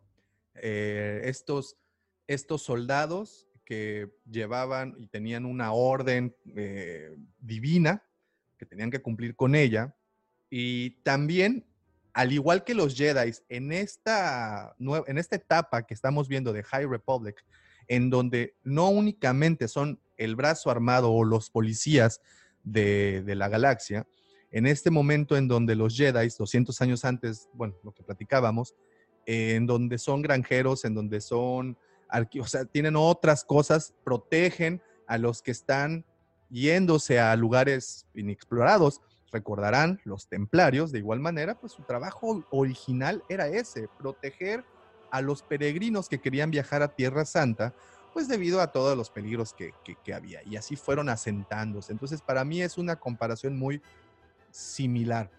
Y la última comparación, ya para ahondar un poco en ellas, la última comparación sería qué otro guerrero usa religión y tácticas militares. Bueno, pues, ¿Qué otro hay? Los musulmanes son, Los mu- no, no, me- me- son un- vete para acá, vete para acá. hi- hijos de la religión y, y Y- en aras de la religión. Pero ¿qué tal los samuráis? Claro. Los samuráis, pues bueno, le servían a alguien, servían para proteger. Pero ¿qué pasa cuando un samurái ya no estaba de acuerdo con su maestro? Se quedaba sin tal y, le- Ronin, y lo conocían y como. Ronin. Un Ronin, pues estos samuráis sin maestro, sin, no le debían... eh, nosotros actualmente tenemos el término Ronin como muy cool, así como, oh, está, es- es Ronin, es el rebelde, pero realmente también, al igual como las personas, Era muy despectivo, ¿no? era muy despectivo, así como el término Jedi gris. Gente, Pero ojo, ¿sabes? Ta- también te convertías un Ronin si mataban a tu... Ah, a, a tu maestro, claro, A tu claro, claro. maestro, o sea, si como te el caso, por ejemplo, de Kana, como el caso de muchos Jedi, ¿no? Que se quedaron sin maestro. Pero al final era esto, era alguien que protegía a alguien que, que quedaba, eh, si bien cuestionaba muchas veces a su maestro, o, o simplemente, pues ya no, no, no le cuadraban sus ideas y se iba. Que Es, es un poco justo a lo que vamos aquí. Lo mismo que en las religiones que te piden, y como ustedes saben, yo no soy religioso, pero te piden creer con fe ciega. Me parece que a los Jedi les pasó algo similar. totalmente. Ok, tú sí. tienes que creer en lo que el Consejo Jedi dice con fe ciega, sin importar lo demás, aunque el Consejo podemos ver que se equivoca, como en el juicio de Ahsoka. Podemos ver que el Consejo también podía fallar, sin importar qué tan sabios fueran, eh, podía fallar en, en sus decisiones, pero ellos te piden como parte del Consejo Jedi que tengas una fe ciega. Entonces, ¿qué pasa? Se vuelven estos militares, justo el ejemplo que también veíamos del imperio. Tú eres un soldado y a ti como soldado te dan órdenes. Entonces, si tú no sigues las órdenes al pie de la letra, vas a caer en esta posición de ser un Jedi gris. Y si sigues las órdenes al pie de la letra, estás bien visto. Pero entonces, no estamos hablando de que los Jedi tuvieran libertad de pensamiento. Estamos hablando de una orden en donde es cuadrado y tú tienes que seguir lo que el consejo dice porque el consejo es el que sabe. Y pues si tú te sales de ahí, te voy a, de alguna manera, sacar de, de la élite de los, de los chipocludos, ¿no? Mira, aquí por ejemplo, el buen Marvin Alvarado, saludotes Marvin hasta Nueva York, Saludos, dice, saludos. dice, yo soy el de en medio, el Vendu. Y aquí pone, para Vendu, o eras Jedi o eras Sith. Así lo ven los usuarios de la fuerza, que no pertenecen a ningún bando. ¿no? Pero esto es también es interesante porque no quiere decir que para usar la fuerza tengas que ser uno u otro. Hay múltiples ejemplos de usadores de la fuerza que no son parte de estos bandos. Que ese es el punto y una de las cosas que... Uh, que- está lloviendo, ¿ya viste? No, fíjate, por estos lados de la, de la, del Scarif de Quintana Roo, no, aún no. Eh, pero ese es el punto. El término Jedi gris, y disculpen por el- la palabra que utilizaré ahorita, es como para designar a alguien con huevos tibios. O sea, que no está al 100% listo para comprometerse con una causa, pero bueno, así lo veían los de la orden, Los- ¿no? Los de, de la, la orden. Por eso era como un término despectivo. No es- no- y, y una vez más, no es que no pudieran eh, comprometerse como tal. Yo creo y estoy de acuerdo aquí contigo que pues era una cuadratura y una rigidez de moral que, que, pues por eso te repito. Y una te voy a decir lo lleva peor de todo. ¿no? Por eso pierden a Anakin. Claro. Y por Ahsoka. esta, por esta cuadratura y por pensar que las cosas, solo lo que el consejo dicta es lo correcto. Y aquí es donde vamos como esta idea de la fe ciega, que a veces no siempre es lo correcto, no todo lo que brilla es oro, diría yo. Sí, O sí, sea, el consejo también se puede equivocar. O sea, el maestro Yoda tiene toda la experiencia del mundo, pero no lo sabe todo. No, no, no. Y también, mira, hay un viejo adagio que dice todo lo que, todo lo que está hecho por el- la mano humana es corrompible. También, digo, son temas que nunca se han tratado, temas que nunca alguien ha dicho, ah, vamos a escribir respecto a esto, pero estamos hablando de un alto consejo eh, que al final era el brazo armado del, de- del Senado, ¿no? Era el, el que los que se encargaban de que las cosas pues se hicieran como el Senado quisiera que se hicieran, ¿no? Entonces, ¿cuántas veces, y para ejemplo, pues la amenaza fantasma, para ejemplo, el ataque de los clones, y para ejemplo, la venganza de los Sith, cuando el Senado pues hace lo que quiere con los Jedi y los manda a hacer lo que quieren, y ese es ahí en donde ciertos eh, integrantes a esta orden se dan cuenta y dicen, güey, no, estamos haciendo algo que no es. Anakin es uno, Qui-Gon Jinn es otro, incluso hasta Doku podría ser uno de esos. Y ahí es donde puedes ver y decir, bueno, Doku, obviamente conocemos la historia, ¿no? Pero este momento en donde deja la orden y donde dice, oye, espérame, las cosas no tienen que ser así. Y yo te lo veo del otro lado. ¿Qué tal que Doku sí tenía razón? Está completamente. ¿No? Si, si quitando de lado el, el- el plan del emperador, ¿qué tal que no estaba tan equivocado en donde los, los Jedi eran esta fuerza que te obligaba a hacer lo que tú quisieras en tu planeta? Ojo, estás hablando de que esto es como, como si la ONU te mandara fuerzas especiales para buscar el orden o la paz en tu planeta. Oye, espérame, yo no te hablé, ¿no? Así es. Ese es un tema interesante. Ahora, si eras un miembro del Senado, como en teoría eran estos planetas, pues estás eh, sometido a eso. Pero vemos esta diferencia entre Amidala tratando de resolver vía negociación este tipo de problemas y la Orden Jedi era reactiva. Vamos, a ver, apárteles la madre y diles que le bajen tres rayitas, o si no, nos los vamos a fregar.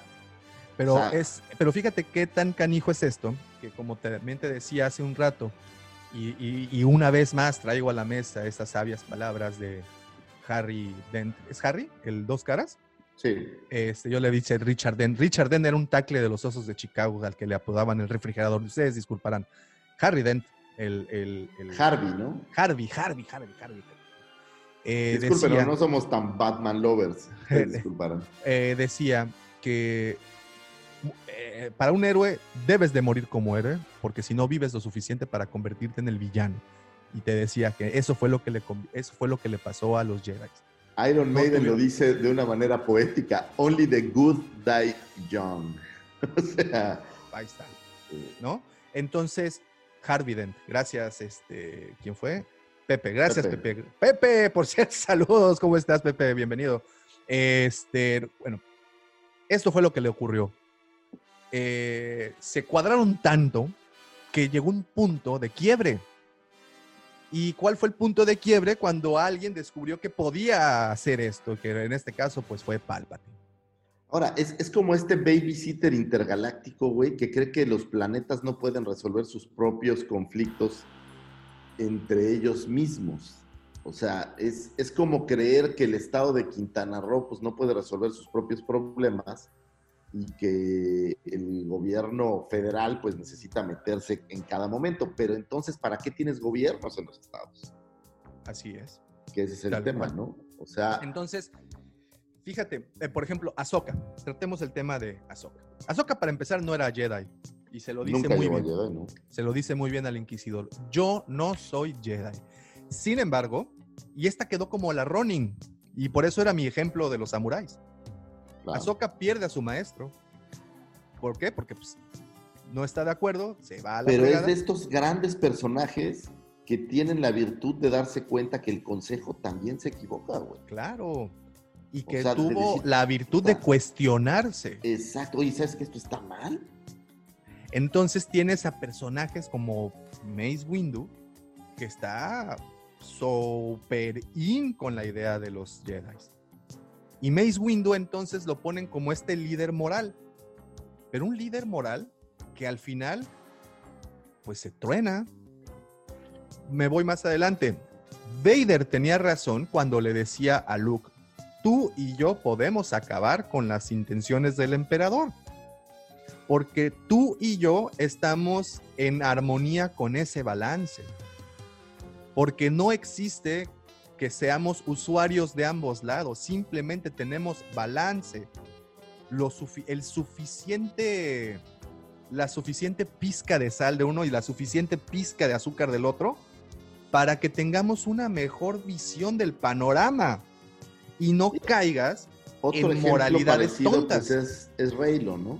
Estamos hablando que Rey del lado de la luz, Kylo del lado de la oscuridad, y que hacen este yin yang eh, que le da balance a, a la fuerza. Aunque al final yo no sé qué lado de la fuerza usa Kylo cuando se vuelve John Bonachón, pero, pero yo Ya. creo que sigue usando el lado oscuro de la fuerza. Pero fíjate, curiosamente que tocas el tema de Kylo. Kylo, pues es el hijo de Han y Leia en, en este nuevo canon. Y aquí eh, el buen, eh, a ver dónde, dónde se quedó Pato Galera.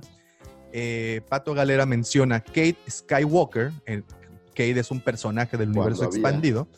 También puede ser considerado como un Jedi en balance, ya que usaba eh, poderes del lado oscuro, ¿no? Eh, sí, pues sí. Y es que Kate, si no me equivoco, es hijo, ¿no? De, Es hijo de Han y de, Dani de Leia. ¿no? Este, pero bueno, eh, en cuestión, dice Luke, Pepe no sé. Mendoza, duda, entonces Qui-Gon Jinn si lo consideran Great Jedi. ¡No! No existen los Jedi grises. Jedi gris es como decir pinche huevos tibios. no, ese es un insulto. Es como decir, andas de huevón, ya ponte a trabajar. Ándale, tal cual, ya. Deja, O sea, deja. es lo que te digo, hay que romper la idea. Una idea del Jedi gris es que usa ambos lados de la fuerza, pero eso no es un Jedi. No, no, eso no es un Jedi gris. La idea del Jedi gris es alguien que no sigue a la perfección los designios y cánones del Consejo Jedi. Un ejemplo interesante, si no existe un Consejo Jedi, pues no existe Jedi gris. Entonces, cuando se desaparece en la Orden 66 del Consejo Jedi, pues la idea de un Jedi gris deja de existir. O sea, no... Perdón por interrumpir, pero aquí el pato nos hace la aclaración. Es bisnieto de, de Luke. Eh, bisnieto de Luke Skywalker. Sí, porque este viene, en- creo que, si no me equivoco, en, en los cómics de Dark Horse de Legacy. No me acuerdo Sí, es, cuál es es. este muchacho, creo yo, de, de pelo rubio. Sí, chino, que era como cazarrecompensas. Como sí. afro chino, Sí. el pelo. Dice Pepe Mendoza, nunca fue miembro del consejo y hasta le dice, si no fuera así, fuera miembro del consejo. Pues es que Habla de no Anakin, supongo. es que no acataba las órdenes. Era, era como hippie, ¿no? Era un, ese término sí existe. Un Jedi hippie que no. Pero vamos a este mismo tema, ¿no? El que usen ambos lados de la fuerza es otra historia. Eso es otra cosa. Sí, y sí, sí. tampoco quiere decir que dejen de ser Jedi por usar el lado oscuro de la fuerza, ¿no? O sea, yo no creo que, por ejemplo, eh, el caso del galán de Asajj Ventress, A Este, Qui- Quinlan Boss. de, de Quillan Boss, Ojo, pero Quinlan haya Boss, dejado de ser un Jedi, ¿no? Quinlan Boss sí cayó por un tiempo en el lado oscuro. Digo, ahí está el, ahí está el tema de discípulo oscuro. Es, es- exactamente a eso me refiero. O sea, usó el lado oscuro, lo entendió, lo aprendió, pero no necesariamente dejó de ser un Jedi. Sí. O No, sea, no. no, no- dejó de ser un Jedi 15 minutos para usar el lado oscuro de la fuerza. Simplemente lo aprendió. O sea, esto es algo que, que aprendes. No, pero ¿sabes qué? Creo que sí se vio como tentado a dejarlo, ¿eh? O sea, sí, sí, en algún punto sí, sí se la creyó, estuvo tan inmerso. Recordemos que a Quinlan Boss lo mandan en una misión para darle casa a Doku. Y como en ese momento Pero a Sash Fíjate esto que te voy a decir. Mandan a un Jedi que son los guardanes de la paz a asesinar a una persona. O sea, para él, desde ese concepto, como para Obi-Wan, está mal. El consejo se equivoca. No puedes mandar a alguien a asesinar a alguien más, güey. No es, digo, no es lo que el Consejo Jedi eh, Haría. ¿no? Entonces, Pero lo hicieron. e- es el tema donde el Consejo Jedi, pues es. Lo hicieron y hasta lo le, le sugirieron unirse a, a Ventres para que ella y ese esa tirria que le tenía en ese momento a Doku, porque como sabemos en la, en la serie de Clone Wars, este ya la había mandado a asesinar por órdenes directas de Palpatine. Y pues bueno, ya está como enojada con él, se unen Quinlan Boss y le dan casa a, a- Doku. Y Quinlan Boss sí coquetea, sí le hace así como que. Ay, bueno, sí, bueno, sí. le entra de lleno, hasta creo que le cambian los ojitos amarillo, pero, sí, sí, sí. Sí, sí, sí, pero no por eso dejó de ser, o sea, convirtió en un Jedi gris, o sea, no, no es No, que, no, no, existe tal, que no haya existe cambiado. ¿no? tal cosa, ¿no? Es más, yo él siguió a la pie de la letra lo que le pidió el consejo. Y yo preguntaba esto en el grupo, a ver qué opinas. ¿Qué pasa con los católicos, en este caso, cuando un padre deja eh, la orden o deja el- la hermandad, no sé cómo se le llame, eh, cuando el padre pues decide dejar, cuelga la sotana, no sé, Sí, sí. ¿qué es lo que ocurre con este padre, con el individuo? Pues se vuelve un civil de a pie, güey. O sea, porque alguien por ahí decía, eh, este, no, pues aún a Carlos, Carlos León, un saludote, decía, eh, no, pues se dedica a echar desmadre. Pero no, No, siempre. tampoco, yo, yo no, no, conozco, no. yo conozco a dos o tres personas que han dejado el seminario, se cuestionaron sus verdades, lo que ustedes gusten, y han continuado, eh, pues, tratando de llevar este ejemplo, ¿no? Si no tan apegado a, a lo que la iglesia o el seminario les dicta, pues han continuado. Mira, el caso de Ahsoka, ¿no? Tal cual. O sea, sigo tratando de llevar el buen ejemplo, aunque no esté con la sotana, no tenga mi sable de luz. Pero es que no- no necesitas ser un sacerdote o un Jedi para tener buenos conceptos o para, para, no digo hacer el bien, no ser un paladín de la justicia, pero sí para, para ayudar a los demás o para ser una buena persona. Ahora, sí, los Jedi tienen la teoría de que pues, son los buenos, pero tampoco es cierto, güey. O sea, no por eso un, un sacerdote es bueno, y digo, tenemos múltiples casos de sacerdotes que han, que han hecho algunas tropelías. Y lo mismo creo que pasaba con los Jedi. O sea, no necesariamente todos eran buenos. Tenemos este Jedi de cuatro brazos que traiciona a todo mundo. O sea, no necesariamente todos eran buenos y tampoco creo que al dejar la orden necesariamente te vuelvas un desmadre, ¿no? Simplemente no estás de acuerdo y te va- quieres casar porque amas a alguien y como no estás de acuerdo, pues es como si te cambiaras a ser protestante. Los protestantes no es que no crean en, en Dios, ¿no? Creen en Dios, pero creen que, que hay otras libertades o, o- o diferencias entre lo que los católicos. Claro, Sí, ay, mira, ahí te va. Eh, está el mismísimo Rob Rob, el administrador del Grupazazazo Geek Collectors. Grupazazo, si no se han unido, únanse. Es un Está excelente, bueno. excelente cotorreo. Dice, qué buen tema y aparte impartido por dos expertos. Buen sábado a todos. Y continúa. Estoy de acuerdo con ustedes. Sin embargo, los Jedi no hubieran impuesto el orden durante miles de años como hubiera sido la galaxia con tantos personajes poderosos en los planetas. Aquí te va. Esto es algo que creo que esta nueva narrativa que será High Republic nos dirá por qué fueron entonces durante mil años los guardianes. Porque no fueron un- una vez más los Jedi, y esto nos los acaba de explicar hace un par de días o ayer el señor Charles Soule, los Jedi, nosotros tenemos la, pers- la, la- la percepción de una orden en decadencia, porque eso es lo que nos muestran a partir del episodio 1, incluso con Dark Plagueis, que es un poquito antes del episodio 1, al episodio 9. Es una orden en decadencia, corrupta y bye.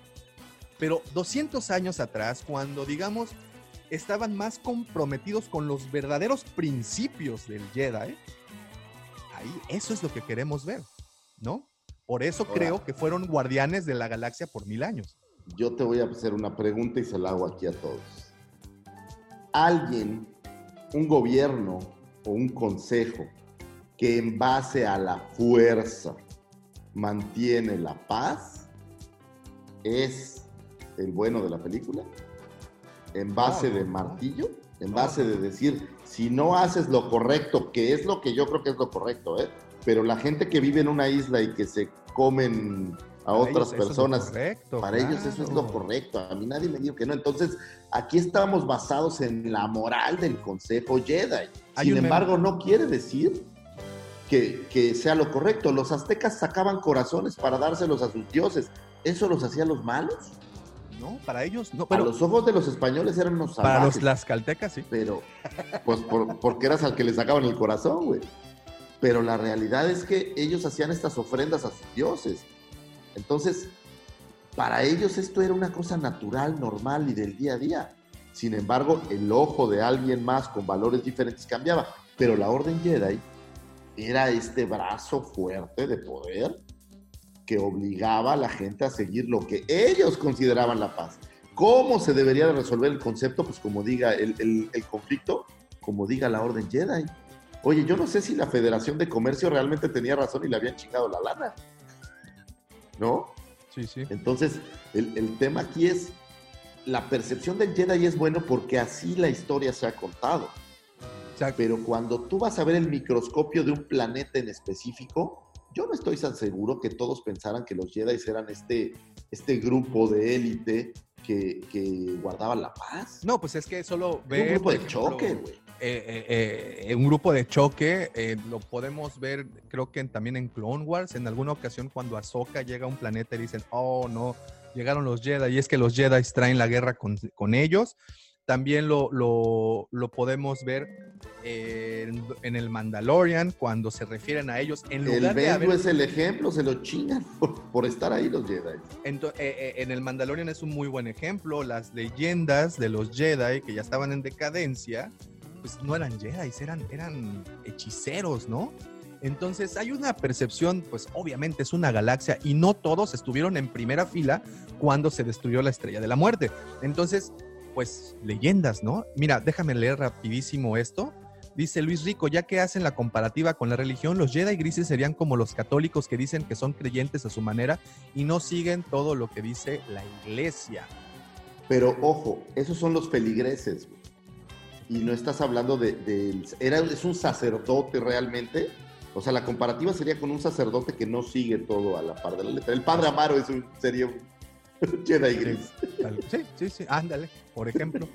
Eh, mira, dice eh, Rob, trataron de corregir la orden natural, el orden natural de las cosas y contra la naturaleza misma no se puede. Y pues fue uno, ese fue uno de los tantos cracks que tuvo su sistema. Luis Guillermo López, ¿cómo estás, Doc? Muy buenos días. Dice, hola, Cueva, buenos días. Luis Rico, gracias por entretenernos durante las mañanas de los sábados. Saludos desde Lima, Perú. Saludos, Luis. Muchísimas gracias por estar aquí pendiente. Pepe Mendoza, no. Por eso, en mi humilde opinión, Anakin trajo el balance a la fuerza. Dejaron dos y dos. Yoda y Obi-Wan, Palpi y Vader. Que Yoda se haya ido al exilio y se haya separado de su aprendiz fue porque se dio cuenta que los Jedi se creían que las podían de todas, todas. Y los Sith ya estaban hasta la cocina. Y por último, el Escuadrón Infernal. Hola, ¿qué tal? General Lucifagor. Che, ¿Cómo estás, escuadrón? Ahí está. Entonces, eh, pues bueno. Aquí te digo, el, el tema es que vamos a la misma perspectiva. O sea, los Jedi eran buenos a ojos de quién? De ellos mismos. De ellos mismos. Del Senado, porque eran el brazo que mantenía la tranquilidad y la seguridad del Senado. Y ya. Entonces, pues si tú vivías en un planeta chiquito como Tatooine y llega un Jedi y masacra a todo el pueblo, pues, pues no sé si... eso Porque es- los, porque, porque los Tosken creo que no tienen como que tan buen concepto de los Jedi, ¿no? Pues es que siempre se los han madreado, ¿no? Sí, sí, sí. Les gritan y. Exacto. ¿no? Entonces, Entonces, para que- pero el, el punto final es, si comparáramos un Jedi gris con algo en la actualidad, pues yo creo que podría ser literal un sacerdote que deja la orden o un sacerdote que se... Un protestante creo que sería perfecto al ojo del católico, ¿no? Sí, sí, sí, totalmente. Para resumirlo, existen. es muy temprano. A resumidas cuentas, ¿existen o no existen los Jedi grises? Yo creo que la versión del Jedi gris, donde es un Jedi que no sigue 100% el- el- los designios del Consejo, sí, sí existen, como mote, como, como Un apodo, insulto. como insulto. Eh, ese es como lo vería y hay, hay múltiples casos. Ahora, yo creo que, que es como en el momento, ¿no? Es como, eres un desordenado porque tu cuarto está desordenado. Pasa lo mismo, ¿no? O sea, no seguiste las órdenes. Ay, eres como un Jedi gris. Secuestras no- a alguien y ya, eres el secuestrador. Ay, ya. Exacto, ¿no? O sea, Una vez secuestras a alguien y ya, eres el secuestrador. Exacto, pero creo que, creo que sí los hay, tomando en cuenta esto, la versión más light de lo que es Jedi Gris. Si te vas al lado de que sí usan el lado oscuro, blanco, o sea, esa parte creo que no, no, No no tiene tanto existe. que ver. No existe. Recuerden que. No existe tanto- una orden como tal de Jedi Grises. Ni el Nadie te logotipo. enseña a ser un Jedi desordenado. Tal cual. Ni el logotipo, ni el código, nada de eso existe. Fueron fans que quienes lo crearon. Un buen principio, o sea, es una buena propuesta.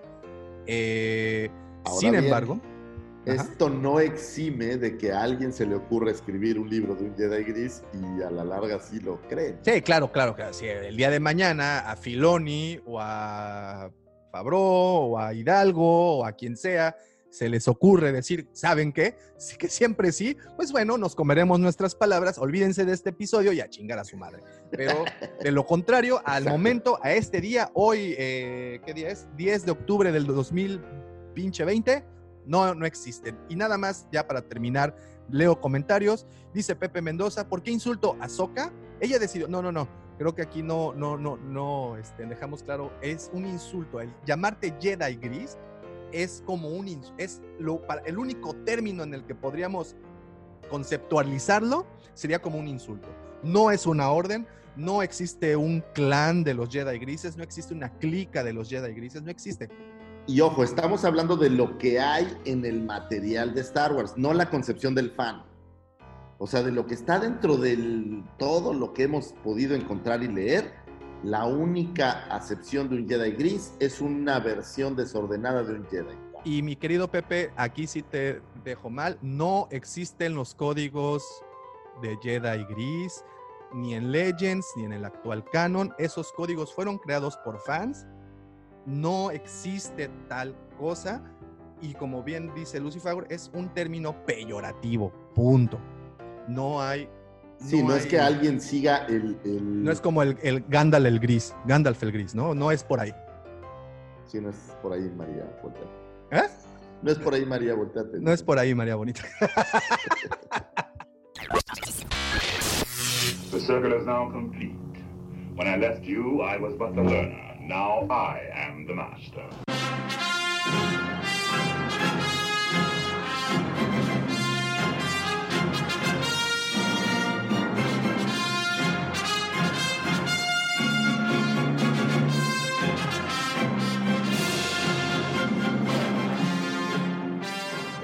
Pero, en fin, de esto podríamos seguir hablando, seguir creando teorías, podríamos continuar, pero pues el tiempo apremia, hoy es un sabadito alegre. Muchas gracias a las personas que estuvieron conectadas aquí con nosotros desde Gracias, temprano, gracias. se les agradece. Gracias a todos los que la semana pasada hicieron el favor de acompañar al señor Lucifagor y guiarlo por el buen camino. Muchísimas, muchísimas gracias. Gracias a los que nos están escuchando vía podcast por descargar o ponerle play al episodio. Déjenme nada más rapidísimo leer este último comentario. El Escuadrón Infernal dice, yo creo que la caída de Anakin Skywalker al lado oscuro principalmente fue por la muerte de Padme, pero también por no haberle dado el rango de maestro Jedi. Pues traía muchos corajes el señor Anakin. Pero yo creo que sí tiene que ver eso eh, en la parte en la que eh, era tan cuadrado el Consejo Jedi. Y es justo eso, pues es cuadrado, la gente, cuando las cosas son muy cuadradas, Se lo rompe. que va a hacer la gente se va a romper y va a salir de ahí. ¿Sí?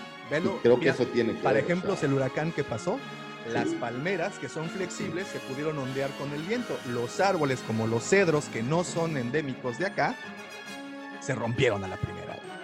Sí, sí, Ese es un ejemplo perfecto. Señor Lucifagor, como todas las semanas, de verdad, de verdad, de verdad, fue un súper placer tener estas dos horas y media de pláticas con usted. De verdad, muchísimas gracias. Gracias a todos ustedes por haber estado conectados. Recuerden, síganos a través de las redes sociales, la Cueva del Guampa. Así nos encuentran en todas ellas. Visiten la página lacuevadelguampa.com. Síganos en YouTube para que vean los videos del señor Lucifagor y de su servidor. Y pues por favor escuchen el resto de los podcasts que nos encuentran en todas las plataformas, literalmente en todas las plataformas. Y si nos escuchan por Apple Podcast o Evox, que son dos plataformas que permiten dejar comentarios. No sean malitos, déjenos un comentario que sea bueno, por favor, y pónganos cinco estrellas para que podamos llegar a más oídos. Señor Lucifagor, como todas las semanas, muchísimas gracias. Nada de esto sería posible sin su presencia. No, hombre, muchísimas gracias. Este programa no podría ser posible, no podría suceder, no habría manera sin nuestro querido señor productor, el señor que llena las casas de luz en la mañana. Porque él no es el segundo sol de Tatooine, es el primerísimo sol de Tatooine. El Bilbo Baggins de la saga que todos conocen como la Cueva del Guampa. El. El Tosken Rider de Playa Mamitas. Ese muchacho que Doña Carmen con mucho cariño todas las noches les dice, tú, si tú sigues siendo aquel, aquel lucero de la mañana que nos llena a todos de pasión y que nos hace ver que hay un rayito de esperanza en uno de los peores años que hemos vivido o de los mejores en términos de aprendizaje. Y no me queda más que agradecerle a que el hombre, la figura, la personalidad, el Dios de dioses del mundo de Star Wars, el rey de reyes de la comunicación y señor creativo de este programa, a quien agradezco muchísimo su presencia. Pausa, todavía no acabo. Gracias a todos los que nos escuchan, gracias a todos los que vinieron a, a vernos, gracias a los que me apoyaron la semana pasada, gracias por estar con nosotros después de tener problemas de luz, de internet, de todo lo que ha sucedido. Huracanes, pandemias, aquí estamos. De todo, aquí estamos. Gracias, gracias a mi esposa, a mis hijos y a mi familia, los amo a todos. Y sin duda alguna, gracias a ti, señor. Te mando un gran abrazo y no se olviden, muchachos, que la fuerza los acompañe donde quieran que estén. Muchísimas gracias y nos vemos, Gracias. escuchamos en la semana porque no hasta el siguiente episodio. Quédense en los canales de YouTube, ahí subiremos subiendo los videos. El lunes estará disponible esto en su vía, en vía Spotify o cualquiera de estos. Nos estamos leyendo, viendo, escuchando. Hasta la siguiente semana. Hasta Gracias. pronto, muchachos. Gracias. Bye. Bye. bye, bye.